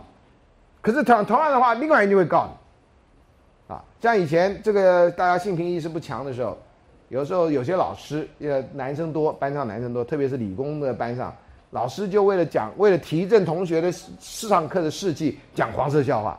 以前还有医学院的教授放那幻灯片。放什么各种生的饭，会插入几个 Playboy 的幻片片，希望同学能够振奋一下。这在以前这是 common practice，都这样做，好，而且会受学生欢迎，啊，那女同学就觉得很尴尬。现在这样做的话，老师都要被告，轻则警告跟同学道歉，重则有罚则的。啊，所以这个时代对某些人来讲，啊，坏习惯最好不要养成。刚开始有些老师觉得我们这些人，尤其是我们这些男人，都是被女人收买。讲个黄色笑话是怎样？我们当兵不都在讲黄色笑话吗？啊，他完全不知道时代改变。是啊，我们当兵都在讲黄色笑话。那时候没有性平法，没有性平法，还有黄色歌曲啊，怎么还黄色笑话呢？啊，还黄色歌曲啊！以前我们在念军训课的时候，教官也常讲黄色笑话，提醒我们这些男生提振士气啊。因为讲黄色笑话，忽然间所有男人都觉得自己是一帮人了。啊你觉得啊，我们终于发现我们是一样的，这样啊，所以呢，现在就完全改。现在也很少听到有人会讲这样啊，啊，所以呢，违反意愿不受欢迎，受到障碍违反法律啊，然后是当事人的感受啊。那以前呢是发生的场所，现在不是，现在是以人为计算。你不管你是学生，发生在捷运站也属于学校管啊。学校当然要会同捷运站调出影片来看谁骚扰你，或者你骚扰谁。有的时候，我们的学生会跟其他学校学生啊发生一些性骚扰方面的纠纷，那也就是联跨校联合，你知道吗？现在严格规定哈，你只要犯了一次案子以后，这个案子跟着你跑哈，你将来转学都没用啊，你转学别的学校我会要求我们把性平的资料寄过去，所以你一旦犯了这个，这现在是很大的天条哈，你这生这辈子很难翻身的，所以各位同学千万不要轻易。认为这是一件小事，现在是一件很大的事情，啊，你千万要改掉你的不好的习惯，骂人不要骂那样的话，就要改用数字，啊，改用数字，没有这种性别的这个，啊，那在职场呢适用性别平等工作法，啊，那公共场所适用性骚扰防治法，啊，那这法令当然有些地方不够周全的地方了，哈，那涉及的人物刻板印象，我们通常叫受害人。那通常受害人呢，会觉得自己为什么受害这一点，哈，在心理上会觉得很不平。平民那么多人都在图书馆看书，为什么是我？我又没有穿的特别的暴露，为什么是我？我也没长得特别怎么样，为什么是我？啊，可是这里面呢，不管你问什么问题，你都预设着受害人是这些问题的焦点，你完全没搞清楚，受害人从来不是这个问题的焦点，所有的问题焦点都在那个加害人，他为什么要做那事情？啊，呃，有的人，有的这个加害人有马尾控，他只要看到女孩子的马尾巴这样的，他就他就兴奋起来，不可很难很难抑制。哦，那个适林之狼啊，在那个事新闻闹很大的时候，他们有记者把他挖出来，说他其实有马尾控。这个适林之狼曾经在福大念过书，念体育系，啊，他自己也知道自己的问题，啊，常常控制不住。他一看到马尾控的马马尾的绑马尾的女孩子，他就会性性性冲动，性冲动。有一次呢，听说他还跑操场，希望消耗自己体力以后，能够消除自己的那种性的这种冲动，没有用。他跑完以后，继续跟踪对方，然后到对方租屋的地方，然后潜入，然后骚扰他。他控制不住，他控制不住，而且他骚扰不是骚扰一个人，他骚扰很多人，连续的。啊，你一次的人有时候还有改过的机会，大概骚扰超过三次以上，连续的话大概都没有改过的机会。那他也愿意化学去世，但是现在没有这个法令，啊，所以后来出来闹得很大啊。原来要进入我们社会系，结果没有成。这上次我应该有说过啊。现在好像在花莲啊。另外证人的问题，很多证人不愿意出来，出来怕麻烦，因为这边是我朋友，那边我朋友出来怎么办？特别是发生在同班同学之间，哈，那有些人愿意出来作证，有些人不能，有人不愿意出来作证，不愿意出来作证也不是完全没有办法啊。性侵害啊，性骚扰的 case 或性侵害 case，你可以靠检举人，不一定要你出来。你可能觉得一时没办法再讨论这个事情，你把事情讲给一个人听，那个人可以委，你可以委托那个人出面，你可以委托那个人出面。很多人发生事情以后，先会告诉自己的导师，或者告诉自己的好朋友。那你在经过他同意、当事人同意之下，那个老师跟好朋友可以到性平会来告诉性平会委员发生什么事情，然后来处理的啊。台湾在这部分做的算蛮先进，呃，在我负责的阶段，日本的大学跟韩国的大学啊，韩国汉城大学有来我们这边取经，啊，来说到底你们是怎么做的啊？结果发现哈，韩国人花很多钱在做这件事情。我们台湾大学是全台湾最花最多钱做这件事情的大学，我们有一个专门的房子，有一个专门的这负责人，还有一个专门的经费，别的学校都没有。有个学校跟我讲啊，有个学校跟我讲说，孙老师，我们一学期只有五万块钱，五万块钱只要学校发生一件事情，你光这种到调查委员的费用、来回的交通费用你就花光了，一个学期顶了顶多撑一个案子，就没钱了。啊，我们台大呢，以前他给有八九十万，啊，平均每个月一个案子，我们可以撑好几个月，啊，呃，当然这事情因为都要保密啊，所以我在讲很多故事的时候，其实都是把几个故事合起来的，不是讲同一个故事，啊，所以你去网上查你也查不到完整的故事，啊，因为这要保护当事人，我们的目的是教育，目的不是让你，啊，去加害别人，绝对不是，啊，好，那这个呃，事件的特殊性啊。呃，因为证据很难收收集，双方各执一词。好的地方是在学校的学生通常不会撒谎，通常不会撒谎啊。那还有我们在某些地方都有一些监视录影的设备，所以呢，后来设设备还曾经有更新过，所以有些画面是非常清楚的，啊，非常清楚的啊。另外呢是不平等关系啊，不平等关系就权力啊、性暴力的问题。男生上厕所从来不用担心被偷拍。女生上厕所，尤其你在工学院上厕所，或者这种男生多的科技上厕所，很多女生会很害怕，因为女厕所很小，然后通常呢很阴暗，厕所通常都在都在建筑物的很边边的角落，所以万一有人在里面偷拍你，你根本就不知道。有一次，最最后以这个先对，有一次有个女孩子陪她男朋友在工学院啊，就是上厕所，她男朋友在外面等，因为那厕所那个因为那个厕所有点阴暗，然后呢有个灯坏掉。女生厕所只有两间，一间门关着，打不开，他就上另外一间，然后厕所跟厕所之间那个下面的缝还蛮宽的，啊，然后那个女生在上厕所的时候呢，呃，就听到咔嚓一声这样，啊，有人拍我，她男朋友马上冲进来把她堵住，然后那里面只有没人，那人就不闷不吭声这样哈，然后他们就赶快再叫别人去叫驻警队这样，就全把那个人堵在里面，然后那个人在那边删照片这样，嚓嚓嚓嚓一直在删照片这样啊。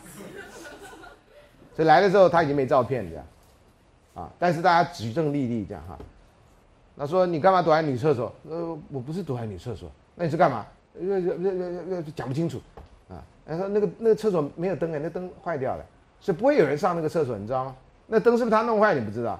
两个厕所嘛，你会上那个灯坏掉厕所吗？当然不会嘛，所以你一定上那个灯亮厕所嘛，灯亮厕所很好照嘛，因为照的时候不会黑黑的嘛。所以你早上上那个厕所看到灯坏掉了，你知道吗？先敲敲门看有没有人在里面。如果那个门是锁住的，我建议你到别地方去上厕所。好，因为你不知道里面有没有躲人呢。